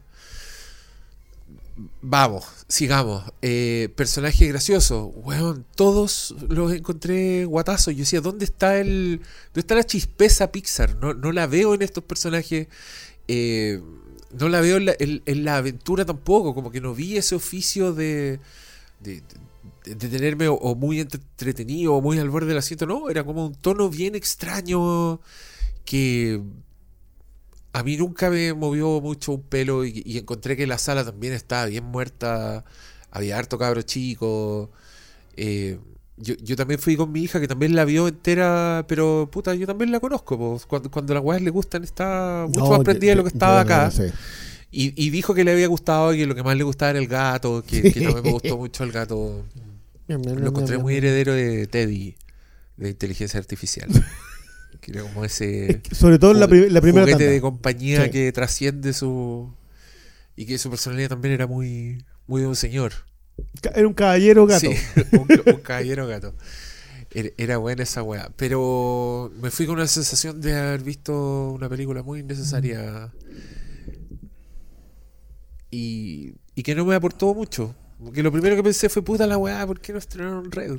Habría salido mucho más contento. Yo, yo, tengo, yo tengo primero lo, que pasa con Red es que la lectura de audiencia es distinta. Y ahí hay un ahí hay una conversación que lamentablemente nosotros no podemos tener porque no tenemos los datos. Esta, esta gente sí tiene datos para eso. Eh, y a pesar de todo lo que nos puedan decir, igual ese dato a nosotros, no- si nos falta, no podemos entrar mucho. Yo creo que acá hay un tema de decisiones creativas, en, en la Gear particularmente. Yo creo que hay decisiones creativas que la alejan de la audiencia que siempre tiene respuesta en Pixar. Eh, creo que, y en ese sí concuerdo, yo creo que Red, Turning Red, sí tiene, eh, si hubiese tenido su audiencia Pixar. Sí. Porque, porque sí entiende la aventura, sí entiende los personajes, sí entiende el conflicto. Eh, Y a mí no me gusta mucho ocupar el concepto de entiende cuando son adaptaciones, pero sí me gusta mucho ocupar el concepto de entiende cuando son definiciones narrativas. Sobre todo si tienen que ver con su audiencia. Yo creo que Red, Turning Red, no necesitaba una audiencia específica. Hubiese llegado a la audiencia Pixar. E incluso más allá. Eh, Al infinito. al infinito. Pero por ejemplo, hay, hay varias cosas que a mí, más allá de. Mira, yo estoy de acuerdo con todo lo que decía a propósito de, de Lightyear. Yo creo que no tiene la narrativa suficiente para entretenerte. No tiene la, la- esa capacidad de ir hilando historia que tiene, que tiene Pixar, que lo podéis ver incluso en películas que son relativamente lentas, como Ratatouille, por ejemplo. Mm, Ratatouille no es una película dinámica, pero logra irte enganchando los conflictos de manera que, tampoco es corta, ¿eh? de manera que tú siempre estés interesado por lo que le pasa al personaje. No me pasa eso con Lightyear. Sí. Como que siento que cada uno de sus conflictos solamente los puedes ver en perspectiva. Por eso yo hablo tanto de que esto es una película que te llega mucho mejor cuando tú te sacas la idea que es una película familiar y empiezas a ver la película como si fuese la nostalgia de la aventura. Que la ves como adulto. Eh, el conflicto que tiene... ¿Cómo la viste tú? Es que, No, yo, sí, pues, es que, es que yo pienso mucho en la audiencia cuando yo estoy viendo una película. Yo pienso mucho en con quién conversa esta película. Yo creo que hay películas que son sumamente masivas, eh, en su, como eh, todo en todas partes al mismo tiempo, es sumamente masiva, en- incluso en su chabacanería. Ese es un chiste ordinario que la gente va a entender si vive en Corea, si vive en Argentina o si vive en Minnesota. Lo entienden todos igual porque es un chiste chabacano y un chiste ordinario que entendí igual. Pero eso va acompañado de todo un resto. En cambio acá sentí que había cosas que no lograba entender a menos que tuvieses un cierto background, o sea, un, cierto respaldo de consumo cinematográfico y narrativo. Lo que dice el Oscar a propósito de ir al, a Flash Gordon. O sea, tú tenés que entender que la aventura espacial era un género que vieron la gente que concibió la idea de Lightyear, de Buzz Lightyear, del juguete. No necesariamente de la película. Entonces, igual ahí es una película que a mí se me pierde. Y yendo directamente a lo que te cuentan, creo que por ejemplo la historia de la, de la amiga de la amiga lesbiana, que, y esto lo mencionaba yo en el chat que a propósito de que yo creo que es una muletilla narrativa. ¿Por qué? Porque si es un amigo, un amigo, eh, empiezan los chipeos. Entonces, para evitar el chipeo, lo cambias a amiga. Pero si es amiga heterosexual, tú dices, ah, el conflicto es que no pudo quererla. Y como en los cuatro años se fue, ella se fue con alguien más y tuvo su familia. Te cambia el conflicto. En cambio, crear a la amiga lesbiana, y esto es una muletilla narrativa que no funciona solamente acá, desde The Wire que lo vienen haciendo. Que entienden de que la amiga lesbiana te funciona para hacer, para que el conflicto sea el conflicto del personaje masculino que está acá. No puedes volver a repetir Iceman. ¿Cachai? No podía ser Maverick y Iceman. ¿Por qué? O Goose. ¿Por qué? Porque, ah, no, que empiezan los chipeos. Como el chipeo es anti-heteronormativo, es un ataque a la heteronorma, si tú le sacas la heteronorma, que es colocarle a la amiga lesbiana, te funciona a la, perfección. Y por eso tú puedes entender que el conflicto de Light- de, de Lightyear es un conflicto personal. Solamente sacando eso. Por eso se convirtió en muletilla narrativa. Lo muestras muy bien, muestras que ella tiene su familia, tiene toda una vida que vos se perdió. ¿Cuándo realmente llega a tener eso peso? Al final de la película. Entonces toda la aventura de entremedio no tiene cimiento. Y ahí es donde la película a mí se me pierde. ¿Pero por qué no tiene cimiento? Porque el, el peso de la idea de seguir adelante no está establecido. Él sigue adelante solamente porque sigue por lo del deber. Y le da sentido al deber cuando entiende que es por, porque encontró su tropa. Claro. Pero se me cae la parte del medio. Solamente lo sé si es que tengo todo el conjunto. Pero no lo sé cuando voy para adelante. Pero es que en ese personaje, ese personaje es unidimensional. Él solo va para adelante porque ese es el sentido de su, de su ser. Él recibe una información que es la de la vida de su partner, ¿cachai? Y no la va a procesar hasta el final. Porque solo cuando él se confronta consigo mismo, El del futuro. al final, se da cuenta de que hay una variable que el otro no supo ver, porque él tampoco la había visto. La aventura de entremedio, el sustento que siempre tuvo es la obcecación de Buzz Lightyear de ser un héroe. Del, del tipo que que ni siquiera aceptaba tener al, al No, Perkin él lado, solo, él solo llevaba la misión hasta el final. Y él solo. Él solo, Él solo, porque no además su partner en realidad no era su partner, era su jefa. Eh, es muy bueno esto que, que yo no me había acordado Claro. que Buzz Lightyear es el 2. Claro, Nunca te habían dicho quién era el 1. Claro. Y acá te mostraron el 1, Claro, que es un detalle que... Que claro, que era su mentora y, su, mejor que y él. su jefe, la mejor que él quería ser como ella. ¿cachai? Entonces, toda su vida estuvo enfocada en ser como ella, pero a través de sí mismo. Y esa información en realidad no, es, no está para sustentar la aventura, está para darle a él la salida que necesita cuando llega al callejón sin salida. Mm.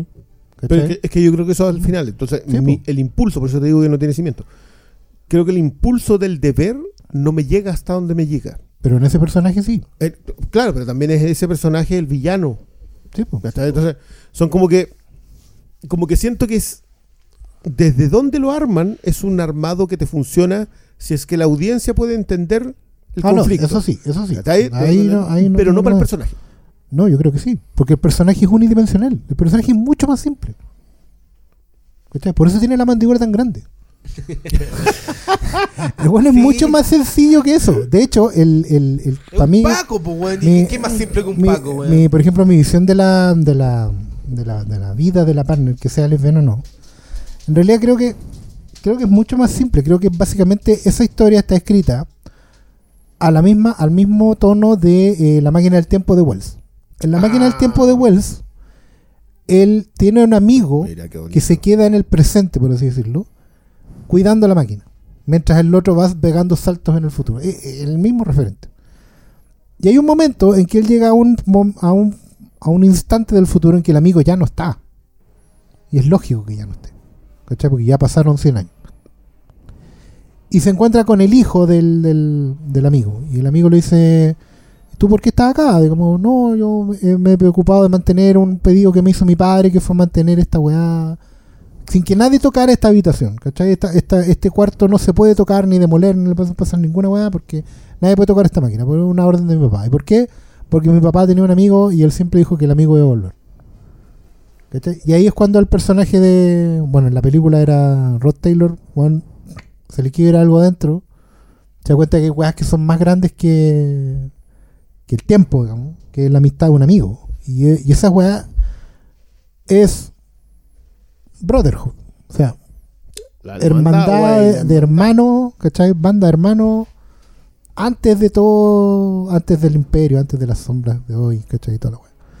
De cuando lo- los amigos eran amigos porque estaban ahí el uno para el otro, Sí, el concepto de camaradería porque que iban a morir, porque perdido. uno de los otros iba a morir en algún momento de la wea.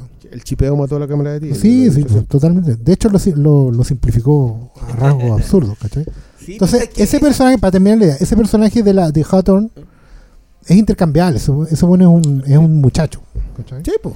Es un muchacho que, de- que se enamora de alguien, que tiene una familia, ¿cachai? que tiene un hijo y después un nieto. wea. Lo cambiaron para hacer un guiño a sensibilidades modernas, ¿cachai? Porque total la historia es completamente intercambiable. Lo que importaba era mantener el sentido de camaradería. ¿Y qué es lo que se ve? Es que te insisto, el Claro. sentido de camaradería hoy día, gracias a los chipeos, como Sí, se, se hipersexualizó, porque son los, los chipeos, por más que te digan que no, que es inocente. No, el chipeo es sexualizar personajes.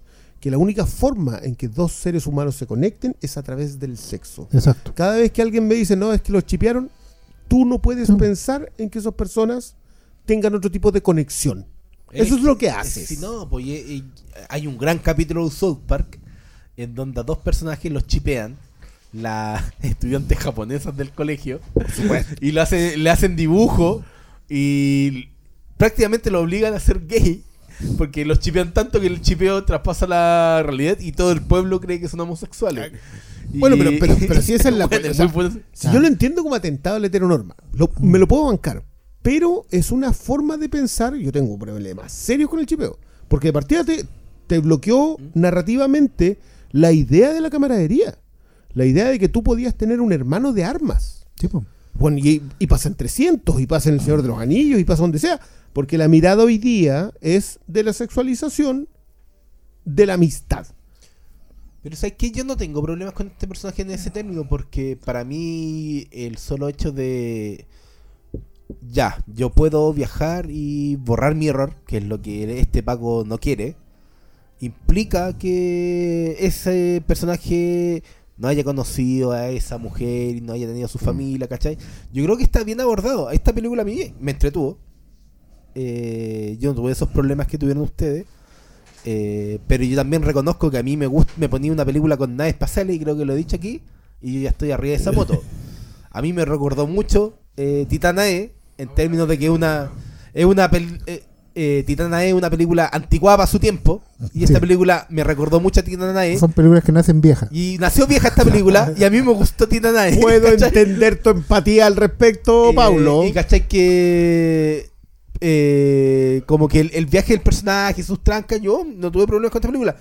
Puedo entender como eh, por qué no engancharon y por qué no enganché casi nadie, pero también recuerdo que nadie enganchó con nadie. Yo soy el único one que está esperando que lo saquen en Blu-ray. en Blu-ray, pues, esa cuestión está en DVD y Pero, desaparecía. Eh, toda esa weá de los elementos de la historia de, de teoría de la relatividad, el viaje, la weá. Weón, yo con eso yo estaba arriba de esa moto, pero también entiendo que soy el único weón que está No, arriba. pero, pero, pero con, ¿sabes bueno, qué? con Oscar. De- déjame- no, es que déjame a partir de lo que acabáis de decir, porque creo que, que- que es una ventana, una conversación más triste.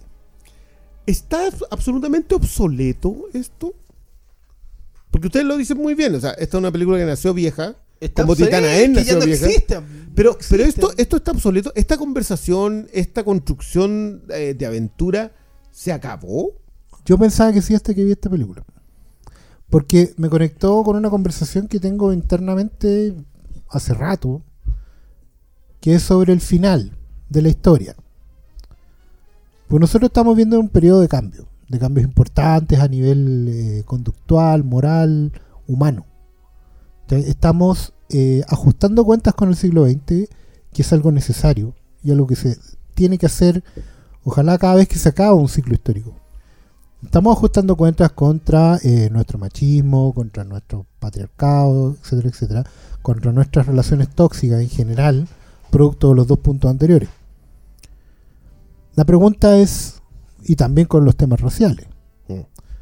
la pregunta es cuándo se acaba el ajuste de cuentas y en qué momento volvemos a un cauce nuevo. Porque obviamente el ajuste de cuentas trae una serie de cambios. Esos cambios se tienen que instalar.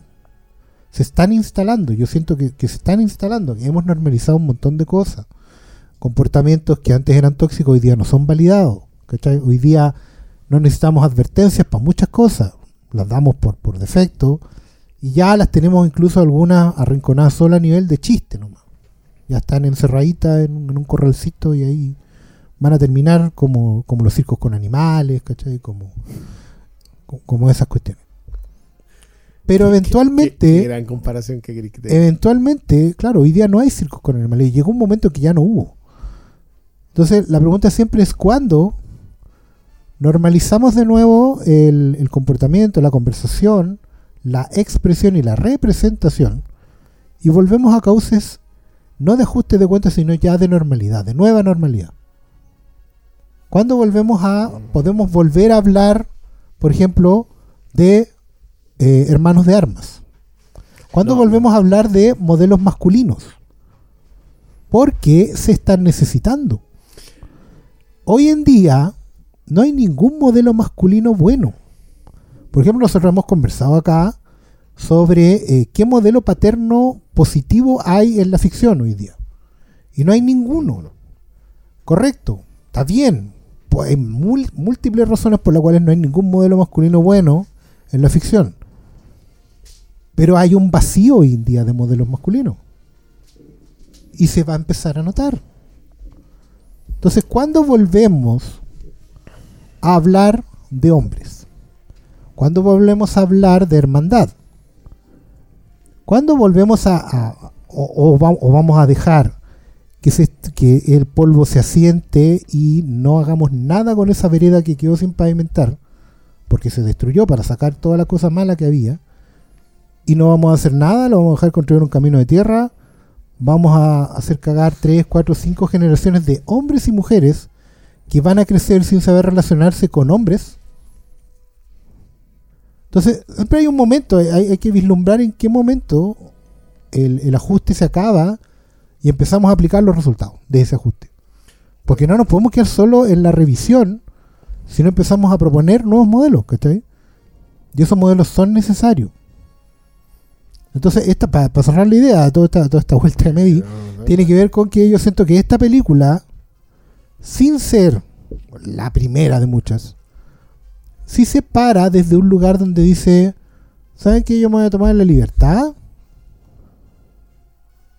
de hablar de estos temas, de plantear este personaje, de presentar estos conflictos a la vieja escuela y ya depurado. En donde un hombre es falible. Donde un hombre puede fallar sin ser extremadamente sensible, ¿cachai? sin ser maleable Sigue siendo de emocionalmente. mandíbula ancha, decís tú. sigue siendo un tipo de mandíbula ancha, pero no es un, no es un Pepe Cortisona. Ha dejado de serlo. Ha aprendido a no serlo. ¿Cachai? Y no necesariamente pasando por eh, un, un periodo de, de despelote emocional o de transformación con asesoría de 3, 4, 5, 6 puntos externos, ¿cachai? No, es una persona que puede dialogar consigo misma, que puede encontrar en su propio comportamiento súper simple, porque además esta película es básica. Pero para mí esta película es básica, para que sea básica es un valor. Porque creo que es plana como una hoja en blanco, justamente para poder escribir las vocales. Empezar a construir desde acá. ¿Saben qué? Este modelo antes era muy tóxico porque se comía todas las minas, eh, era, era superior intelectual y racialmente, porque era el gran cazador blanco. En esta película ya no hay razas inferiores a las cuales él somete con la fuerza de su palabra, digamos. ¿Cachai? Podría haber habido una raza de extraterrestre de tres antenas que le hubieran dicho, nos has salvado, estamos agradecidos, y van y atacan a Zor, ¿cachai? Eh, tampoco hay, eh, bueno, se salva todas las minas, ¿cachai? Todas esas cosas tóxicas que antes no nos gustaban, que ya no nos gustan, que hemos tratado de dejar atrás, pueden dejar de estar y aquí tenemos lo que queda, lo nuevo. Pero hombre, ¿cachai? Y no lo digo desde, desde volver a lo básico, a lo patriarcal, no. Digo, después de la depuración Buen deconstruido, decís tú. Y más allá de la deconstrucción, ¿cachai? Sí, sí. No, no, no, que puede- perdón, claro, no, no, no porque siendo sí, por- no porque claro porque al final el tema con la deconstrucción todavía tiene que ver con un montón de vicios de vicios de aparentar ser aliade ¿cachai? de, de poder presentarse como un, como un buen seguro ¿cachai? supuestamente despojado de toda esta weá pero lo que hace al, al final el deconstruido es Pero vulnerable. el deconstruido de hecho lo que hace es tener tan en evidencia sus toxicidades que las presenta como debajo de una sábana. ¿cachai? Como ven- vengo aquí con vengo con un fantasma al lado y esa es mi deconstrucción. Llega guata pelada ahí, en la guata escrita eh, me estoy rodeado de mujeres, me siento seguro. Exactamente, ¿cachai? Eso, claramente la un tema de doble filo. Pero, Entonces- a ver, yo, yo igual quiero, quiero abordar lo que, lo que tiraste porque no sé si está en, en Lightyear completo. No me, no, me, no me molesta con lectura, ¿eh? yo creo quiero decírtelo al tiro. Pero eh, mm, yo creo que te tengo malas noticias, weón. Porque no. ¿Tú crees que no hay final, digamos? No, no, no, yo, yo soy bien, pues yo soy bien, bien, bien nihilista en este sentido, pero yo creo que en general, mientras no recuperemos los pre-caída del, del, del muro, pre-caída de la, o sea, pre-llegada a la perestroika, soy bien occidentalista en este sentido, no, no, tú necesitas un conflicto como sociedad, y hoy día el conflicto social es de política identitaria, y no es de clase. Entonces, mientras no recuperemos esa, esa otra pasada, ese otro conflicto, este se va a instalar. Y, nos guste o no nos guste, bueno, acá somos en el mejor de los, en el mejor de los casos, es la Unión Soviética. Es decir, vaya a ser un aliado porque hay un guau más malo. Sí, no, mira, yo. es el yo- mejor del, Yo en ese sentido tengo, tengo dos, dos cuestiones a mi favor. Una que yo sé que soy viejo. Es una weá que poca gente sabe. A diferencia de otros que lo O niegan. sea, otros que lo niegan o otros que se, se colocan la máscara de viejo para, no sé. Eh, pero yo también tengo la, la- la suerte de haber, eh, a propósito del podcast de Midnight Mass, de haber podido leer el buen libro. Ah, Y yo recuerdo la historia de Abraham. Que Abraham, que no llegó a residir en la tierra prometida. no, eso es Moisés. Moisés, perdón, Moisés. ¿Viste? No me acuerdo tanto del buen libro. ¿viste? No, estoy viejo ya. Pero sabemos que hay un patriarca que se le prometió la tierra prometida, llevó a los guanes para allá y no llegó a verla. Y yo solo llegó a verla y no entró a ella. Por su Porque- altanería, weón. Sí, pero también La, porque. la no. arrogancia es un pecado muy viejo. Claro, pues, y uno, y la arrogancia es un pecado de viejo. Sí. Nunca eres arrogante cuando eres joven, solo lo eres cuando eres viejo. No, no, no, ¿Cachai? perdón, yo creo que eres más arrogante cuando eres joven, pero el problema es que cuando eres joven tienes el derecho a ser arrogante porque eres joven. Pero, Sí. pero después ya No no, lo tenías ves. esa- claro, Claro, después pero ya no tenías esa ventaja. Entonces la arrogancia de viejo es porque ya no te importa. Y ahí es donde empieza el error, cuando deja de importarte. Yo creo que si hay una conversa muy interesante al propósito de la year, es que yo creo que el personaje, más allá, yo concuerdo completamente con el Diego, yo creo que esta es una esta película que le faltan los hilos narrativos para llevarte del punto A al punto B. En eso estoy Mm. absolutamente de acuerdo. Pero si puede dar la conversación acerca de quién es hoy el protagonista masculino, y de nuevo, por tercera vez y a última, puta que lamento que no hayáis visto Maverick, porque creo que la conversación acerca de quién es hoy el protagonista masculino está instalada. O sea, yo, creo- yo creo que Cruz es más exitoso en plantear una idea de la cual ni se habla, porque como se plantea obsoleto. Yo sé que todos piensan que la idea de lo crepuscular, desde el western hasta, no sé, hoy día, no, no tengo idea que... Cómico. Hasta el cómico crepuscular, siempre está pensado en el hecho de que ese es viejo. Y no, siempre está pensado desde la idea de que el sistema te dejó obsoleto. Y creo que Maverick habla de eso. El sistema me dejó obsoleto. Y la Year, en cambio, se enfrenta al hecho de que la sociedad lo considera a él un personaje obsoleto. Por eso la sociedad evoluciona y él no. Y él tiene que evolucionar. ¿no? Y él tiene que evolucionar. Y el evolucionar, por lo general, suele tener que ver primero con la gente con la que tenías al lado. Sí, que, que es normalmente, que, que es de hecho la razón por la cual esta película me, me habla muy directamente. Pues yo confieso que me siento más en ese lugar, no me siento más en ese lugar, yo estoy en ese lugar. ¿Cachai? Yo soy Buzz Lightyear. Yo soy un weón que durante 45 años, la mitad de mi vida, he estado caminando un camino donde el cual he encontrado cosas buenas, cosas malas, cosas grandes, cosas chicas. Pero yo tengo súper claro que llegué a un momento en que ya pegué los cinco saltos y pasé toda la vida. Entonces yo, mi, mi, mi compañero, digamos, ya no están. Mi gente ya no está. Entonces yo ahora me enfrento al, al hecho de vivir la otra mitad de mi vida con la gente nueva.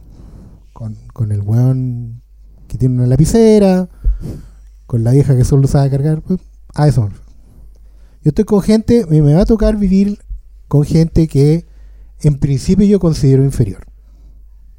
Yo Tengo gente con, con la que no puedo hablar a lo mejor, porque eh, lo único que hago cuando me hablan es darles discursos y, y la lata y toda la weá, porque yo me lo sé todo y no saben nada. ¿cachai? Dilo, weón. Esa es la weá. Vos te leíste Sandman cuando salió publicado. Sí, Ellos no. Claro, entonces yo tengo que aprender a ubicarme en ese mundo hoy en día. ¿cachai? Y mi dilema hasta, no hasta esta película, tampoco que la película me va a cambiar la vida, pero sí está hablándome en, el, en, en un montón de cuestiones que me hablan simultáneamente hoy día, en la mitad de mi vida. Que es, bueno, ¿cómo le hacemos? ¿Qué camino seguimos? ¿Qué modelo tomamos? Porque todos los viejos modelos ya no están enterrados. De hecho, mi resistencia a ver Maverick tiene que ver con conectarme con esa otra conversa, con los modelos viejos, los obsoletos. Tengo, ¿qué, qué miedo tengo yo de, de ir a ver Maverick? Ya, fuera de la talla de Tom Cruise, toda la weá. No, no, no, no, no, no, estoy hablando bien en serio. No tiene que ver con esa weá, esa weá es de pendejo, da lo mismo. ¿Cachai? Si, si fuera por eso no habría visto nunca Minority Report o, O Colateral, 2 hace poco. Claro, ya, de hecho, justamente, acuérdense, el que planteó esa weá fui yo. Y no fue por troll, fue porque de verdad ya es una weá que es de la primera parte, ¿cachai? De la vida. Pero la segunda parte de la vida tiene que ver con que yo quiero evitar sentir resistencia por mi gente. Yo no quiero desclasarme generacionalmente. Hay muchas weas de mi generación que me dan vergüenza. ¿Cachai? Y otras weas que me sacan de quicio. ¿Cachai? Entonces, claro, yo estoy metido en un conflicto personal grande porque no me quiero conectar con los míos. Quiero desconectarme de ahí. Quiero que me, me saquen. ¿no? Pero por otro lado también tengo súper claro que no puedo conectarme con los que vienen porque, bueno, Demasiados tatuajes. es demasiado, claro, es muy- demasiado- demasiadas definiciones, ¿cachai? Demasiados No, problemas. Tienes que ponerte pronombre Entonces- presentarte de otra manera. Claro, tengo que. to- todas esas Hay por demasiados ejemplo. casilleros que yo no sé si, no sé cuál, con cuál Entonces, llenar. tengo que ir encontrando un lugar en el mundo y esta es una de las cosas, tantas cosas. También estoy revisando, leyendo otras weas, ¿cachai? Otros cómics, otros. Y también volviendo a cuestiones viejas. eh, hay- ¿Serio? eh, Estoy impactado. Eh, pero sí, muy, muy que, que tienen que ver con, con tratar de aterrizar en algún lugar y encontrar un lugar donde yo diga, ya, de aquí puedo caminar otros 45 más. ¿Cachai? Me, me gusta, que- quiero aplaudir el hecho de que pretenda llegar a los 90. No, si esa weá se paga. Oye, Se perdón, perdón, eh, Algo inventarán para tener tu cabeza en formol. po, yo, yo le pongo 50 minutos a la, a la otra conversa. ¿eh? ¿A cuál? A la, a la, a la otra que, que teníamos comprometida. Ya ni me acuerdo cuál es, po. O Esta- igual. Sí. Yo, yo, le pongo, yo se lo pongo. Yo Si le damos el tiro a la terminamos. al tiro. Perdón, perdón, vine a interrumpir este programa tan bueno. Qué interesante conversación, señores. ¿Saben para qué? Por supuesto, para invitarlos al Patreon, porque usted todavía no se suscribe, usted todavía está duditativo ahí, eh, no, que andar pagando. Amigo, amiga, apoye este proyecto. Usted no sabe cuánto necesitamos su apoyo. Miren, le enumerara todo lo que su apoyo hace posible, usted sería de espalda. Pero para ahorrarle eso, para no darle la lata, simplemente lo invito a ir a www.patreon.com slash Hermes el Sabio y ver qué está todo pasando. Que hay preestrenos, material exclusivo de archivo que ya no existe en ninguna otra parte, registros que nunca se han subido, constante podcast, actualización, críticas y dependiendo de la categoría, por supuesto, hay hasta un taller de cine que, wow, miren, yo sé que viene de cerca, pero recomiendo. Todos los que asisten al taller están súper contentos, pueden preguntarles. Voy a dejar acá abajo en la descripción todos los WhatsApp de todas las personas para que les pregunten. no, no voy a hacer nada de eso. Simplemente lo voy a invitar con el corazón muy abierto a que vaya a echarle un looky al Patreon y se decida finalmente apoyarnos. Yo estoy seguro que no se va a arrepentir y si se arrepiente, cancela la suscripción y seguimos siendo todos amigos. ¿Ok? Ya. ahora sin más, lo dejo de nuevo con este hermoso programa del Flamecast.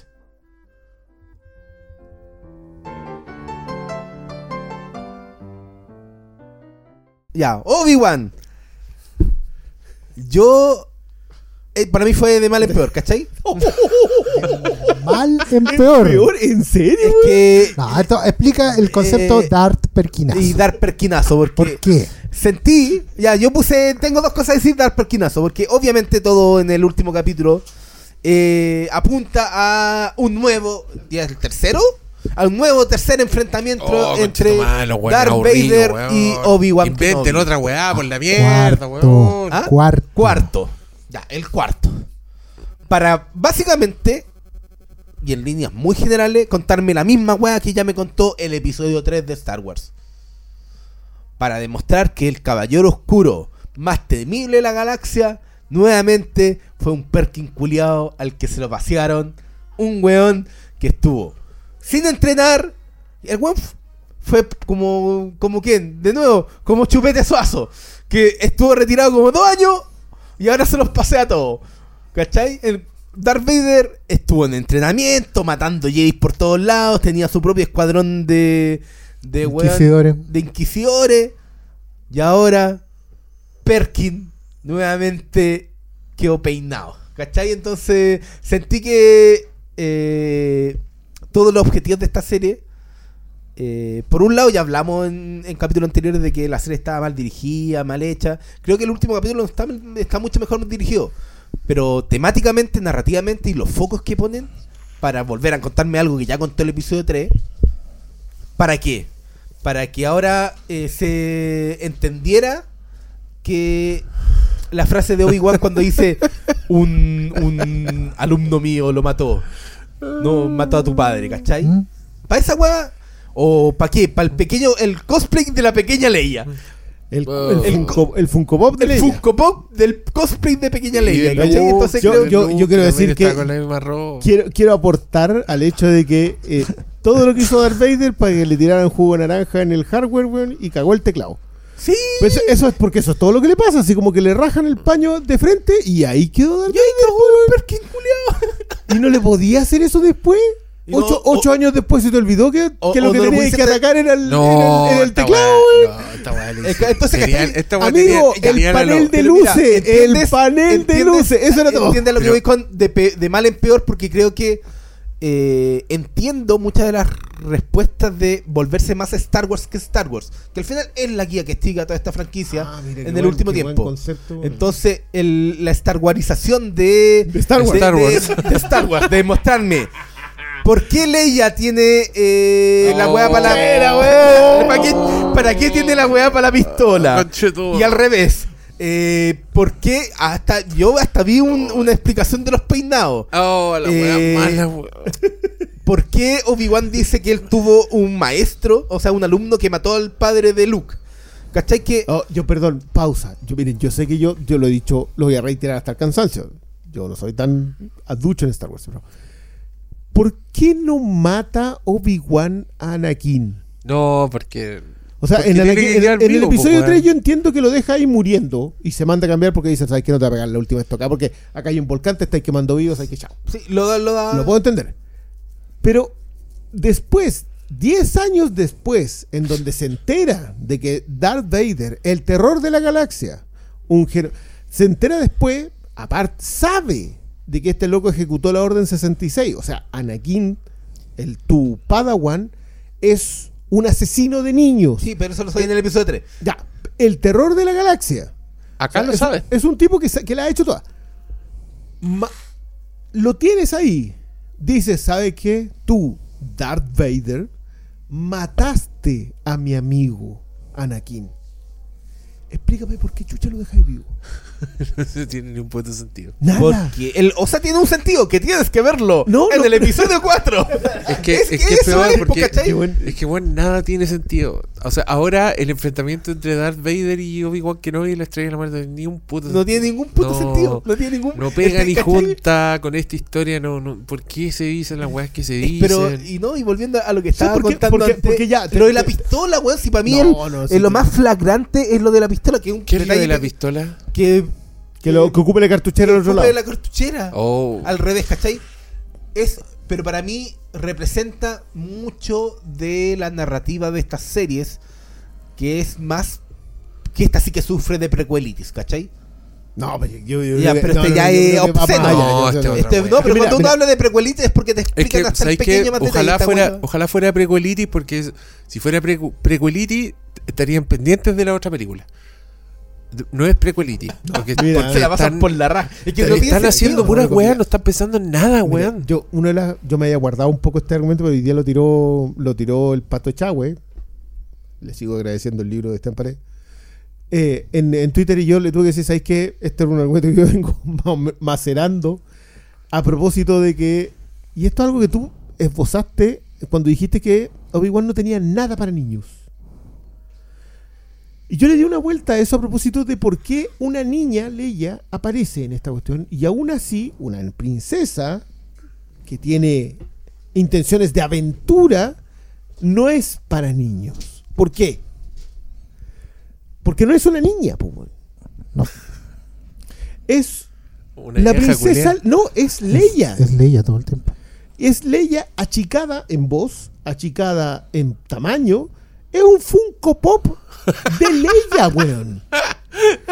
Y te, y te juro, para esta weá sea un desarrollo de que, que- decía básicamente lo que hicieron las quienes construyeron hicieron esta serie La no, no conocen niños No. o no han visto niños o no quieren a los niños. Porque de partida un cabro chico de 10 años, perdón, pero ah, Y- yo tengo una niña de 10 años. eh, no son exactamente gente sabia. No. Huevón, ¿qué es ese discurso?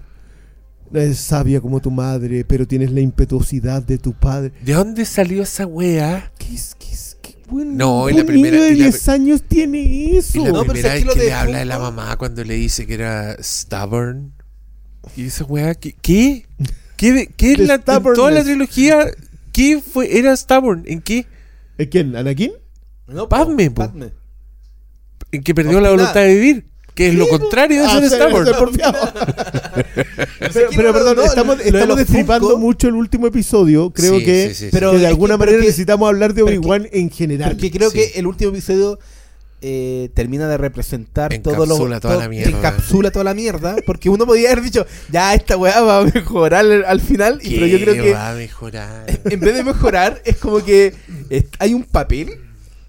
Y este capítulo es un mojón, pero un mojón de esos de mierda, weón. No, Ya, un te- puede levantar el argumento, po, Pero weón. es que esa es la weá. Este es un, eh, Solo es- le da la descripción del mojón. Sí, no, es un mojón, weón. Pero un mojón así. A ver, a mi impresión en general.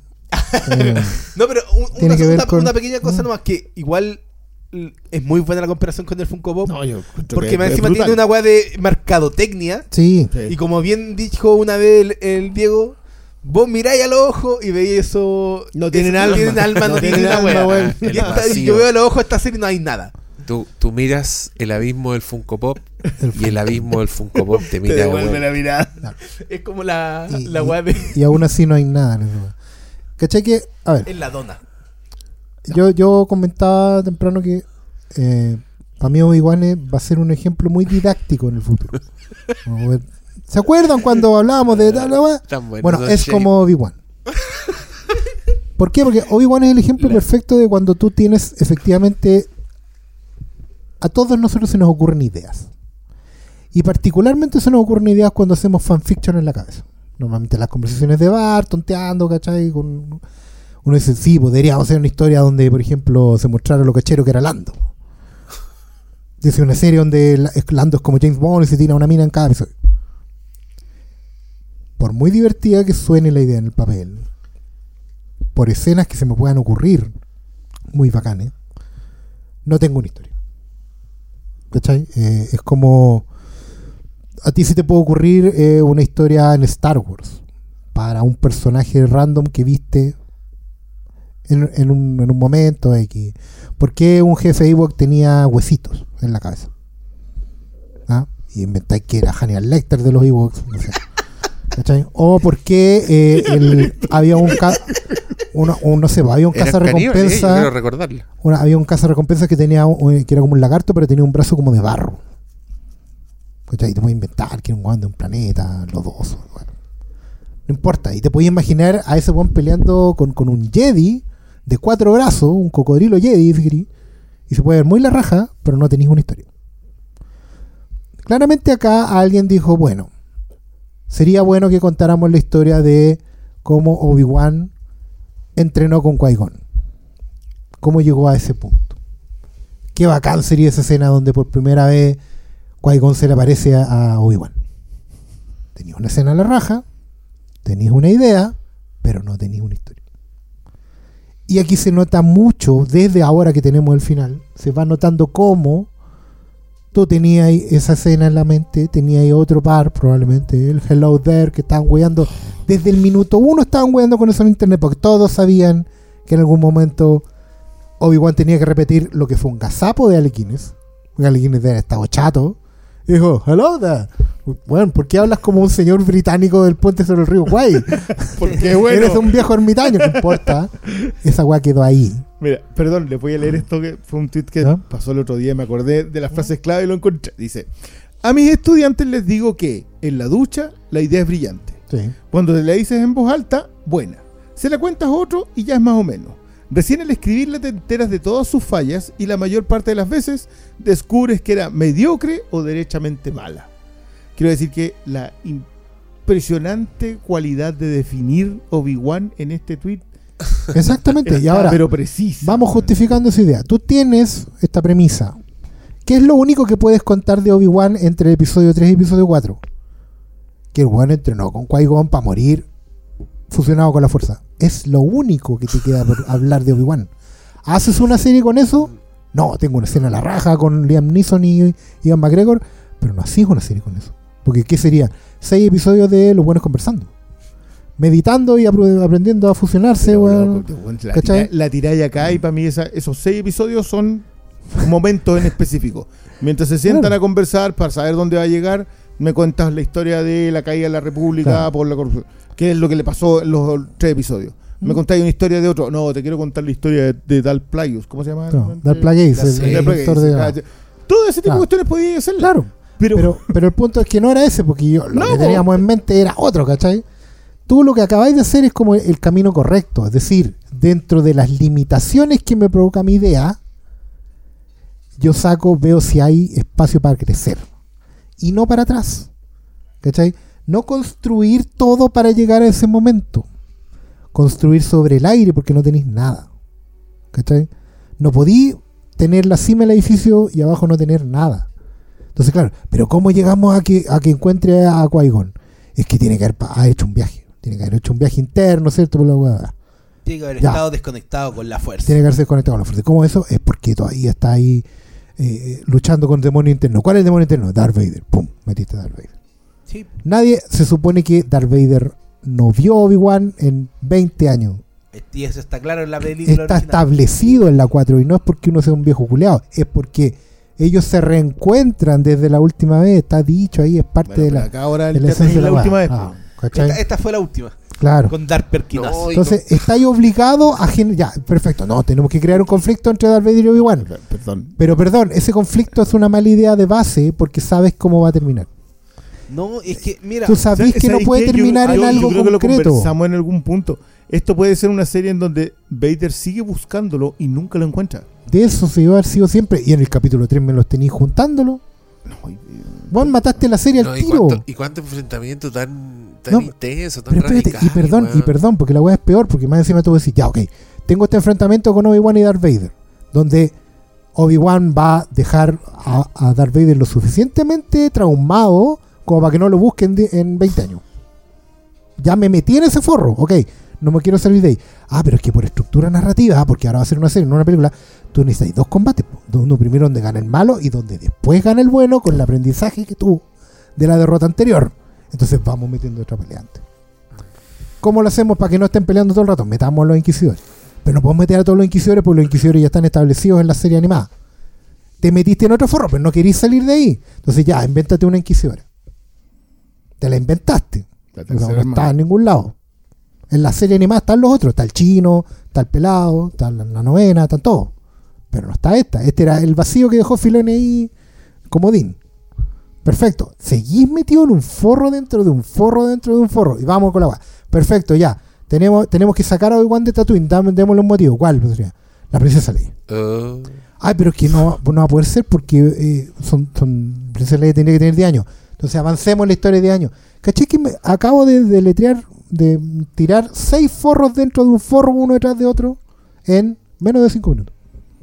Y todos son la construcción de la serie completa. Pero Y- partiendo desde un punto atrás, pues, que era, tenemos que llegar Tenemos que llegar a a Qui-Gon. Bueno, era lo que siempre sabíamos que iba a pasar, aunque lo negara Liam Neeson, pues, weón. Pero la weá estaba cantada. porque era la única weá que tenía algún Sí, sentido. Pero ¿sabes qué? Mi, mi, mi, mi gran problema es la, la impericia para solucionar esos mismos problemas. Ponte tú, por ejemplo, ya, eligieron a Leia. Leia en la película original habla, usted, Obi-Wan, eh, peleó en las guerras clon con... Usted una- la guerra Usted es un con mi amigo padre. de mi papá. de Yo mi no lo conozco, pero usted- Yo no lo... No, te dejan... No, no, no dice No. textualmente no lo conozco, pero lo dejan implícito. Ya te puedo dar que exista cierta familiaridad y que la loca No. lo va a buscar. Ya. Puedo, puedo, puedo, ya. Le hubiera pero dicho, la ven que no, y eres mi última esperanza. Pero claro, po, y la, pero la forma en que se desarrolla esta serie.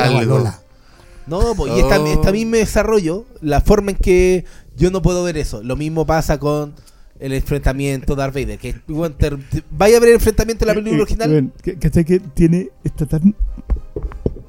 Secuestraron una Leia de Alderan.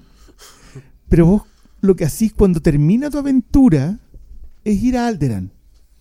Porque claro, no debe haber ningún espía del imperio. No, ¿cómo, ¿Cómo se te ocurre caer una espía del imperio? No, o sea, que voy a ir a ver a la niña a la que secuestraron y por la cual salí de Tatooine. Ningún inquisidor va a sumar 2 más 2 como sumó la otra. No, si esta weá te tira mal. No, pero que ustedes se perdieron la escena en donde básicamente el emperador le dije, no, lo- no lo busquéis más porque yo soy tu maestro y el otro ya no es tu maestro. Es- Esa, esa es, creo, uno de los momentos más vergonzosos de este episodio.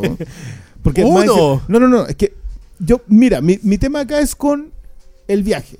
Entre el episodio 3 y el episodio 4, creo que Oscar de alguna manera lo resume. Nosotros sabemos solo que pasaba, que pasaban tres cosas. Crecía Leia, crecía Luke, Obi-Wan se convertía en Ben Kenobi Y el, for- el imperio se fortalecía a tal punto. Eso era todo lo que pasaba en esos momentos. Eh, No era un vacío que necesitáis rellenar. Vale, te la compro. Queremos meter una historia de Obi-Wan en donde Obi-Wan tiene que cumplir una misión. Con eso tenemos. Es una historia, es una buena historia Obi-Wan. Luego tiene que cumplir una misión mientras todavía está aprendiendo a convertir, a ser uno con la fuerza. Listo, ya. ¿Me tenía que meter a Darth Vader en esta pasada? Porque No, Darth Vader nosotros sabíamos que, a nadie, Anakin. Skywalker odiaba a Obi-Wan de antes de convertirse en Darth Vader. Porque creía que le estaba comiendo la color. Eh, que, que es para mí un muy buen conflicto. Ese es el mejor argumento nunca se usó. Pero es el mejor argumento de todo. Bueno, ese, ese argumento está muy desperdiciado porque incluso aunque no pasara, aunque incluso el otro fuera un Sí. monje como corresponde y ni, ni mirara para el lado. Juan, De hecho, ese momento en la película, creo que es en la 3, Ya la tenés, cuando el güey le pregunta. ¿es por Obi-Wan? Sí. Ahí, ahí yo dije, ¡ay, vamos! Y no. La única fuerza destructora en el universo es el amor. Y sí, también. Eh, ¿qué te- pero, pero eh, aquí es donde lo que yo voy. ¿Por qué, ¿Cuál es el viaje de Obi-Wan? Entre el episodio 3 y el episodio 4. ¿Este? En donde va del punto A al punto B para quedar ahí mismo. Es que no está ahí mismo según la, esta serie, po. Pero es que queda ahí mismo, pues, si queda Weón, se va, se exactamente va de, ahí se va- se va po, de una cueva a abogado otra. del diablo, abogado del diablo. Aquí estoy. No, es que Obi-Wan aprendió en esta serie a perdonarse por lo que él creía había sido su error.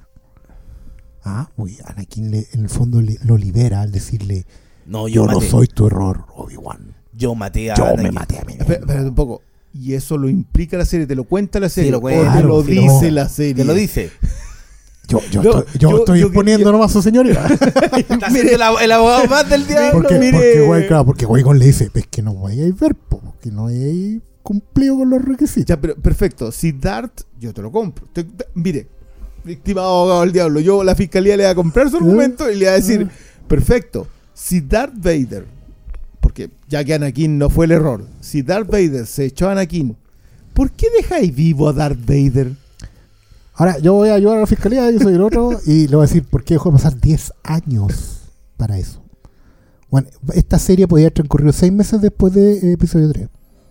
A mí, yo tengo la sensación de que solo lo corrieron para que Solo calzara corrieron la- para que calzara con Leia. Yo voy a Porque todo se ve más idea. fresco, todo. te- la rabia está intacta. Es, es La muy juventud, cerca de la incluso, la, rabia, exactamente, la inexperiencia de Darth Vader. Mira, otra vez abogado del diablo. Yo puedo decir que la escena del emperador podríamos justificarla en una segunda temporada, haciendo que Darth Vader está tan vuelto loco, ¿cachai? Que hay que ponerle un, hay que ponerle gente encima. Y ahí entra Moff Tarkin. Bueno, que hay que olvidar que Darth Vader era el segundo. Sí, pues. No era el jefe. El perro perro, el que se echa al Derán. El que se iba a toda la rebelión. El que no oyó en el momento del triunfo era Moff Tarkin. Darth Vader era un culeado. Siempre lo fue. Bueno. Entonces, me, de- me desacredito a mí mismo al tiro. Porque al, al establecer los 10 No, años. fue como, señor juez, le acabo de presentar una prueba, pero ¿sabe qué? Mejor le Pero me voy a cagar al tiro. Oye, que- Porque quiero decir que el momento Los 10 mentiroso, años- mentiroso que acabamos de ver. Porque los 10 años de meter a Leia en la, en la cuchara hacen que este Darth Vader haya pasado 10 años siendo un inútil. No tiene justificación ni perdón de nadie. Y que su nombre sea Dar Perquinazo. No, yo, es que, es que puta, No, volvemos ahí, sí, que claro, a mí me duele más Rogue One con esta pasada. ¿eh? Sí, no. te- Porque, porque si lo pensáis, Rogue One, Rogue One eh, transcurre obviamente ocho años antes de que esta, pues si Rogue One es una, ¿cuánto rato antes de, del episodio 4? Da. Nada, Ah, minutos. minutos, Minutos. antes del episodio 4. Ya, perfecto. Eh, Tú me estás diciendo de que ese Darth Vader se construye en ocho años, eh, que es el terror. Vuelvo a insistir, ¿por qué no te echaste al terror de la galaxia? ¿Por qué no te echaste al que va a ser el desequilibrio en la fuerza? ¿Por qué? Porque ya, perfecto. Necesitas perdonarte por el pecado de haber matado a tu amigo. Pero dale paz, po. Bueno, lo acabas de hacer. Él mismo te perdonó. Te dice, yo no soy terror, yo maté a Anakin. Ahora dale, dale paz. Hasta luego. Venga tú amigo. Y lo dejáis ahí, volver, está bien, ya le tiraste jugo de naranja al teclado. Vale. Pero eso no se lo va a echar. Si la otra, la última vez lo, lo dejaste a- quemándose en un volcán. Lo dejaste peor, de hecho. Bueno, te juro, te juro, está bonito, está lindo la pasada de la voz de James Earl Jones a Anakin. Vale. Te lo puedo. Te lo concedo. Mira, era temprano. Pero, pero, Pero igual me ya, había tomado pero, algo, mira, ya listo. sí, ya pueden, bien, ser, pueden, ser, ya, pueden ser momentos bacanes, ya. de- haga- entremos en el diálogo de Twitter. ¿Hay momentos bacanes? Sí, hay segundos bacanes. Por ejemplo, ya, es bacán lo que tú decís de tener a un ojo reconocible como, como Hayden Christensen. Er- porque igual, ya, ok, es bacán el tema de las voces, como él va Mm. cambiando. En un momento es Anakin, en otro Darth Vader. ¿verdad? Buena. Ya, ok. ¿Cuántos son? 10 segundos. 10 segundos. Es bacán cuando, cuando Obi-Wan como que está lleno de nuevo y empieza a hacer los movimientos de Obi-Wan. De Ian McGregor, gira el sable, es una weá muy de él, ¿cachai? Y va encima y, y- ya.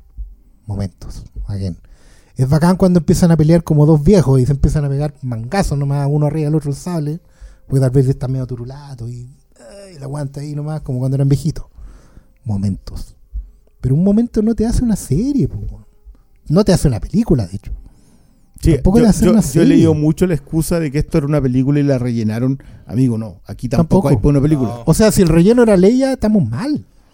Sí, el- No, pero es que si Leia es el, el leitmotiv de toda esa historia, po. Pero Sí, es que- es la peor claro, parte. es sí. Es que ¿sabes qué? Hay un problema en donde la audiencia. Puta, a mí no me gusta hacer esta weá, pero donde la audiencia acepta eh, algo en base a sentimientos que otra cosa le genera. Sí. Entonces aquí es como.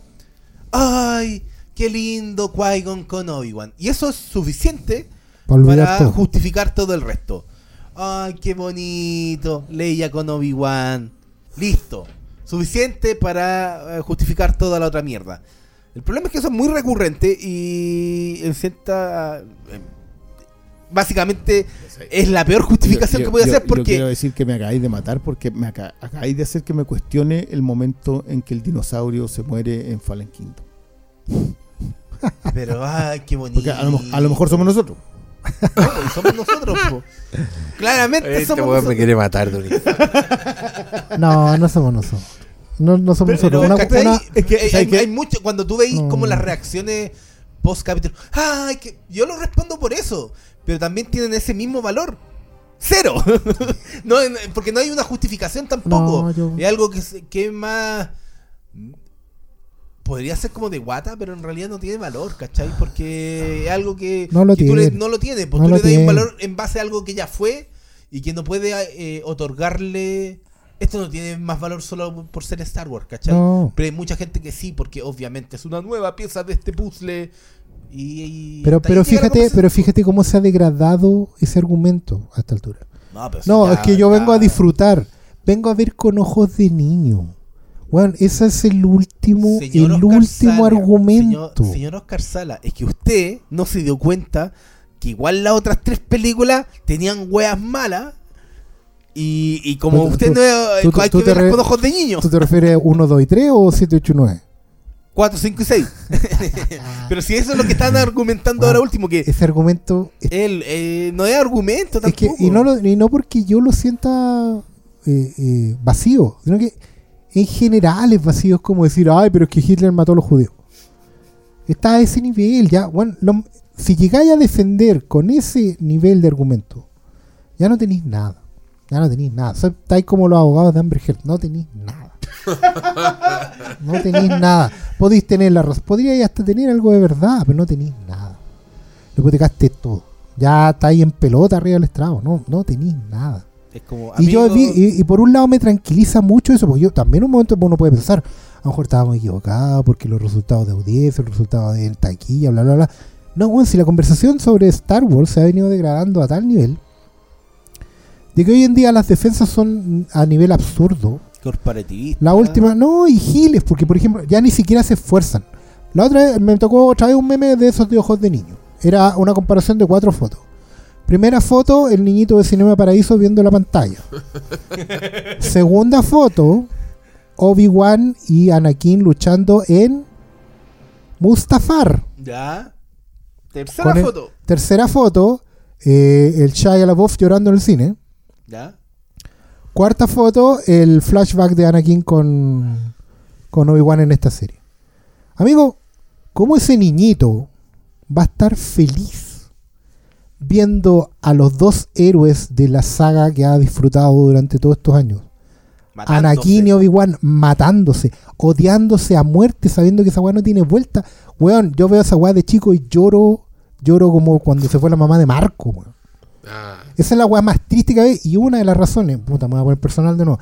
Una de las razones por la que a mí no me gusta ver el, el- la revancha del Sith, porque a mí esa weá me deprime mal. Yo no quiero revivir la muerte de mi amigo. No quiero ver un video donde el weón muera de nuevo. Esa weá es la weá más triste que hay en todo Star Wars. El You Were the Chosen, weón, que hoy día lo tienen convertido en meme, es tristísimo, weón. Una weá más deprimente que hay. Y de hecho a mí me da, me da pena con lo que decís tú, Cristian, que ¿por qué no lo mató? Puta, weón, yo estaba tan deprimido que tampoco pensé en que muriera, pobre weón. Es que, es que yo creo que no. Esa es yo- una a ver, perdona, pesadilla. yo creo que lo que pasa en el episodio 3 al Ah. final. eh, bueno, yo, yo sé que este es uno de los, de los lugares en donde la prestada de ropa de George Lucas Mm. es un closet. Le pedimos que elija. sí. No le prestamos ropa. Yo creo que el episodio 3 cierra perfecto. Ah, El cierre, dejarlo morir, porque no es solamente que estés matando a tu amigo, es que él se te acaba de destruir del tu mundo. Sí, pues ya no hay Jedi, ya no Todo hay se te vino nada, abajo. todo. ¿Cachai? Todo se te vino abajo porque más encima lo que creías se acaba de destruir. Lo que criaste Y, te- para y- que sirviera lo que creías y se te acaba claro de que se destruyó todo desde adentro. todo. Pero 10 años después, cuando ves no, no. que hay otra persona que no es tu amigo, que suplantó a ese ser con el que tú tenías, que es un genocida, que es un asesino de niños y que es la, el- la peor amenaza para la galaxia, y lo volví a dejar vivo, bueno, esa cuestión no tiene ningún sentido. No. Nada. O sea, Repito, Cristian Briones. Tenían que dejarlo vivo para el episodio 4.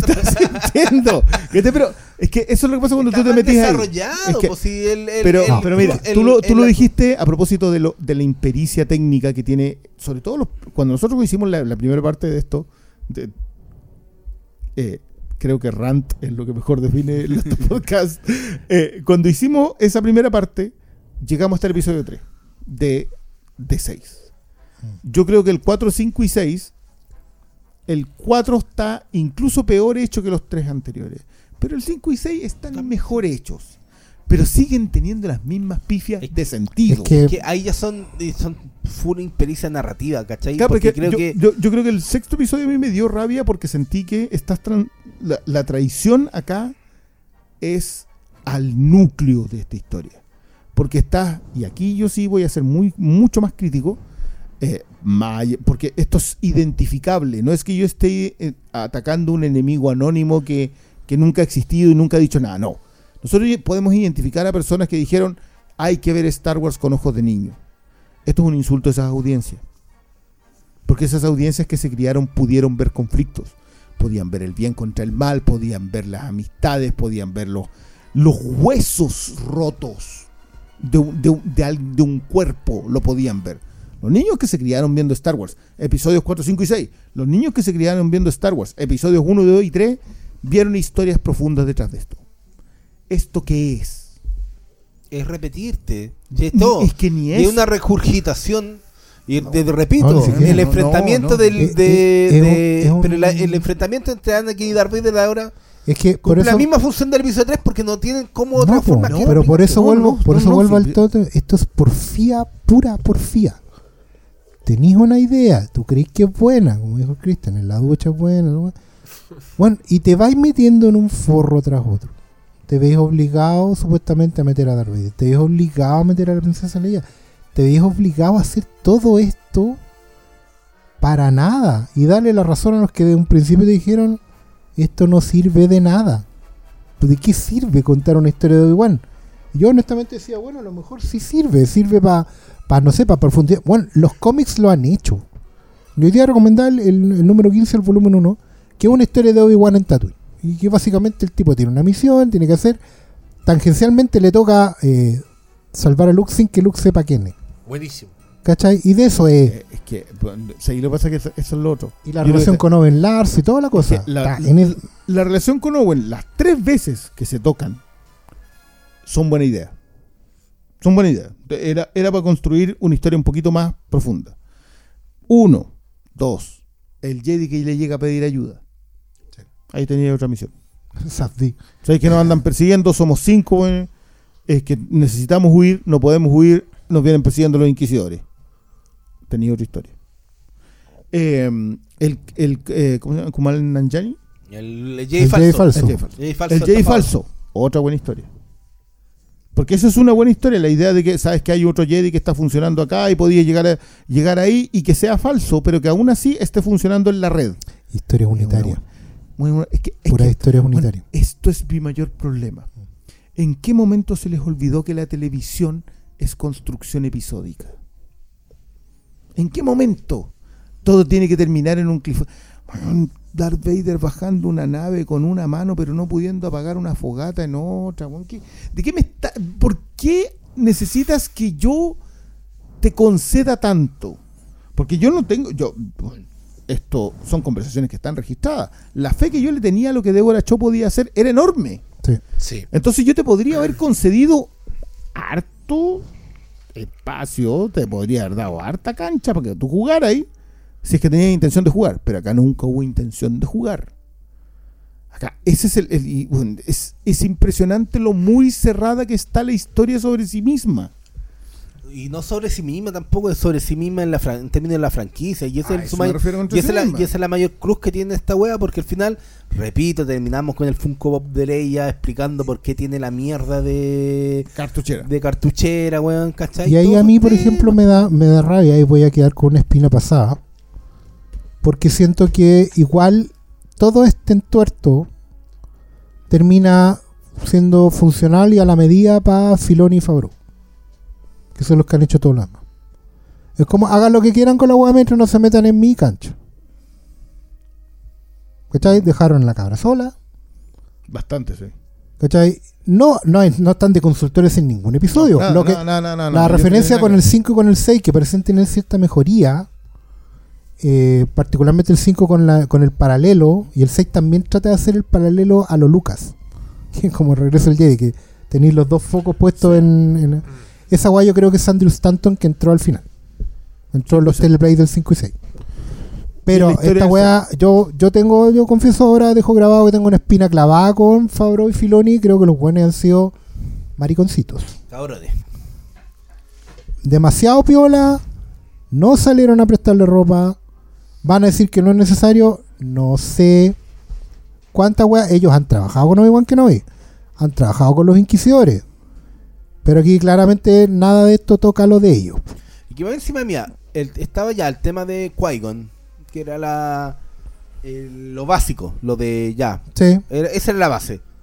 El entrenamiento Jedi que le deja Yoda a Obi-Wan en el sí. episodio 3. Han de entrenar con Eso era lo más importante de todo. En la serie animada hay un capítulo, hay varios capítulos con Con Obi-Wan. con Obi-Wan en Rebels, son dos creo, o uno. Bueno, no, no recuerdo cuántos son, pero es la historia de que eh, andan buscando a Obi-Wan lo- los personajes los héroes y uno de los villanos, Darth Maul, lo- a los héroes de Rebels lo está siguiendo porque sabe que van a llegar con Obi-Wan Van a llegar con Obi-Wan. y hay un enfrentamiento con Obi-Wan. Y esa weá es mucho más interesante y tiene más significado que todo lo que hacen con la Inquisidora.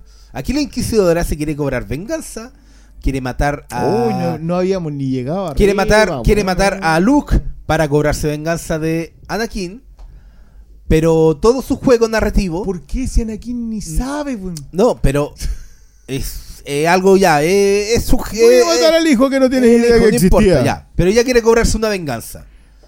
En la serie animada logran que eh, Darth Maul, bueno, pierde obviamente la pelea con Obi-Wan y en sus momentos de, de muerte, en su leche de muerte, se da cuenta de que Obi-Wan estaba protegiendo a alguien. Obviamente a alguien de la fuerza. Y dice, él era el elegido y Obi-Wan le dice, sí, él nos va a vengar, ¿cachai? Y se raya un arco. ¿Qué arco cerraste con este personaje de la Inquisidora? Ninguno, porque desde el, repito, desde el- la primera escena de esta serie, cuando nos muestran a una Padawan de piel oscura y que sabéis que va a ser esa Inquisidora, sabéis que su camino va a ser de redención. Yo lo dije en este, eh, cuando hablamos la otra vez, ese- esa va a tener una redención no es tan mala. Qué redención, si no tiene ni, ni, ni historia, si no tiene ningún sentido Pero- el conflicto de ese personaje. No, pero iban a dar la vuelta, por loco, no, no, no era tan pero, mala. la, pero la dais vuelta que no era tan mala. Pero si no, no, no da lo mismo si es bueno o no es malo. Pero lo iban a hacer, tú sabías lo que lo iban a hacer. Sí, pero es que, es que Pero que lo hacen es no- malo, pues, ¿cachai? Es que ahí vol- volvemos al, al tema acá. Sí, eso Yo encuentro es, que acá, más allá de las impericias en la forma de contar, que ya está bien, si tú pensáis que en una luna, en, un- en una estación de combate, en alerta roja, envolver a una cabra chica en un abrigo, es pasar piola, vale. No sé cómo serán las cosas en esa galaxia. A lo mejor son así. ¿Vos estáis en esa galaxia? No, está en esa galaxia. No sé así que no es El, el idea, imperio paga muy mal. pero sí, ya, vale. Vale, te, te- te lo puedo comprar. Esas son impericias. Pero esto es construcción completa. ¿A qué llegaste con ese personaje? No, acá- ese- este es mi tema. Yo acá es un tema de construcción. Siento que más allá de las impericias en una persecución con la cabra chica, más allá de meterla en el abrigo, acá hay un tema de que nunca pensaste en construir. Mostraste, pero no construiste. No hiciste nada, así como que, ah, ah, ya, no, pero es que Reba, te vamos a ocultar que Reba en realidad era la niñita Jedi que salía al principio. ¿Por qué mostraste a esos niños al principio si es que no... Claro. Además que la redención, como bien decís tú, Pablo, diste justo el ejemplo de redención buena. Sí, O, po, o- o más que redención de cierre de ciclo. y no, Porque Darth Maul, Darth Maul muere en, en el enfrentamiento con Obi-Wan.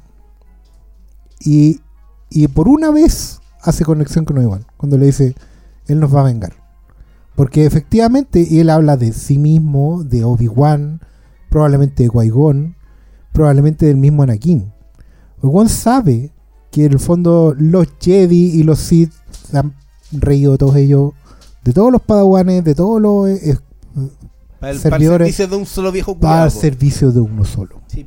De hecho, ahí lo que él está viendo el futuro es cuando Darth Vader, Anakin, mata al emperador de una vez por todas. ¿Cachai?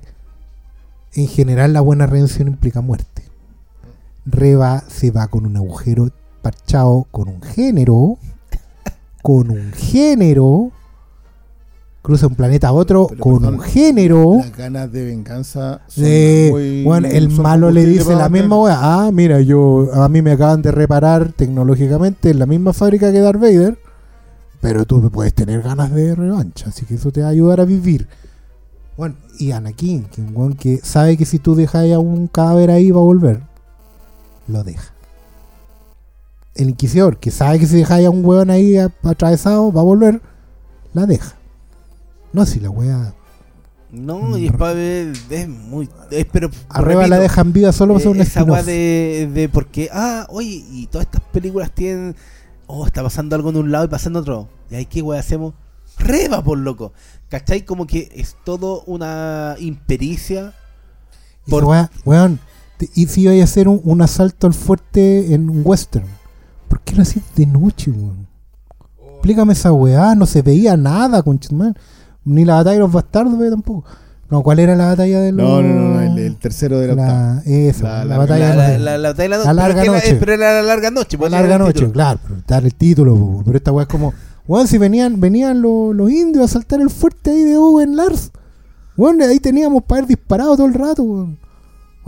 No, vamos a tomar posiciones. No, No, no, no, no, no, no me hagan hablar de esa. ¡Ay! Habla, habla y saca. Loco. Mira, weón, eh, expurga tus demonios Pero no, es que- y tenía un micrófono al frente pues si tuyo. lo, si lo vamos a nuevo, hacer, de hagámoslo bien, po. weón. Yo no, expu- yo no necesito expurgar demonios. Yo creo que me, gu- me gusta. Si hay algo que me gusta con Obi-Wan. weón, vaya a es estar en tu leche de escucha, muerte y no, decir, no dije lo de Obi-Wan que tenía que decir. Dilo ahora. el- siento que lo transversal que es decir, sabéis que esta cuestión está mal hecha. Así, categórico. Esta cuestión está mal hecha. Está mal escrita, está mal dirigida, está mal pensada. Supongo que está bien, actuada porque no veo tampoco a, a Ewan McGregor haciendo un esfuerzo. No, no, pues Está igual ahí. el personaje está... Estaba como más o menos cantado. Eh, pero ya, vale. Esa, esa parte te la puedo obviar. Pero todo el resto está mal. La única gente que defiende esta cuestión la defiende desde. Ay, espera que. lo-". Aunque eso no es un argumento. No. No es un argumento, pero es una defensa, pues, weón. No, eso no es una defensa. Es para ellos es la defensa, Ya, po. pero, pero es como la defensa de Chojuco cuando no estaban los No, titulares, pues, No, weón. peor, es peor, es, Es la como, defensa. es como la defensa de, de México en el 7-0, pues, weón. Sí, pues. Es la, es la defensa de somos la hinchada más grande. ¿Cachai? ¡Oh, ya! Ma- malo, no te metas ahí. Cuidado que- no que la- la hincha- meto, no, la hinchada de la hinchada. yo la hinchada de la hinchada, pues weón. Y básicamente esta es la hinchada y la hinchada. yo- y por eso son los de abajo, pues weón. No, no, pero yo, yo quiero decir que yo no quise meterme en esta cuestión. Yo quiero dejar el disclaimer puesto aquí. Quiero llegar a viejo. Está curado este weón. ¿Dónde estoy tomando agua, weón? No, pero, pero, pero de nuevo, estoy muy conforme con que de alguna manera todos sientan que. O sea, lo que, lo que habla eh, Oscar es muy cierto. Esto puede ser un ejemplo muy didáctico sobre lo mal que le hace el, la audiencia que tiene este producto. Porque si la audiencia se conforma con el Hello There, es porque estamos. O sea, es una demostración de, de qué pasa cuando se hace algo solo por la audiencia, ¿cachai? Pero en términos de entender una audiencia que vive por el Funko Pop, por una audiencia que, que, que vive por, por entender que básicamente Star Wars era la repetición de algo. Y claro, más de alguna vez dijeron la frase de, oh, tengo un mal presentimiento. Lo escuchamos mil veces. Pero Star Wars nunca fue eso, ¿cachai? Yo te aguanto, el Hello There ya no me molesta a mí, ya, ya, No, te, lo, te, lo, te, te- te lo, te lo sumo, Después ya. de la cartuchera de Leia, no, No, te da lo la mismo, ya, captura de weón. Leia, weón, da lo mismo. Es cierto. Pero, es cierto. pero es un ejemplo de cuando las cosas se hacen para los fans. eh, pero, pero de, no sé, de una mala forma. Es que, se, es que se construyen en base a asumir que estás pensando como un fan. Sí, po. De, de una estructura de un weón que, que no sé, que ¿En se devana pa- pa' mí, es lo que yo, siempre, para mí esa weá es el, el efecto de los dados del halcón milenario. Esa weá nunca la vi. Y no Nunca solo yo, nunca nadie la vio. esa es una ñoñez que vio eh, un weón que iba a la convención. Pero yo creo que ni siquiera, porque ese weón su pega es anotar e inventar la historia de esas weas. Pero no tienen por qué estarlas usando, po, weón, ¿cachai? Los buenos creen que es como choro, les va a anotar puntos en las convenciones, eh, la gente se va a comprar una figura de acción de los dados del halcón milenario. Puta, sí, po, ese es el problema, po. Pero Los igual ahora. loco. Sí, po, weón, Mira, la gente va a ser capaz de comprarse la figura de Leia. De Lola. Mini Leia. Con Lola. cosplay de Mini Leia. El de Lola, obviamente eso es un No, eso Lola eso ya se salió vende a la por venta. separado. Chao, la- la- la- Eh, y ese, esa es la dinámica en lo que juega esto. Ya es. Obviamente va mucho de mercadotecnia, obviamente va mucho de construcción franquiciada, pero ¿Cachai? Que ocupan mercadotecnia en vez de marketing, pero no ocupan al azar en vez de random y es una cuestión que me supera. ¿Qué? no, no, te juro que me supera. no. Nadie ocupa mercadotecnia, todos ocupan marketing. Todos lo entienden, pero no, pero random no, al azar no, es imposible, no, no, no, no cuadra, weón. No cuadra, pues, weón. Mercadotecnia. ¿Cachai? Y como la mercadotecnia define todo, eh, termináis con algo en donde la narrativa es como esta weá que está hecha con el poto. Y ese es el problema, pues, porque al final, cuando te importa más que tener al Funko Pop de Leia enana, los resultados los pueden ver ahora Está en seis capítulos en Disney en Plus. Disney Plus. completo. Ahí están los resultados.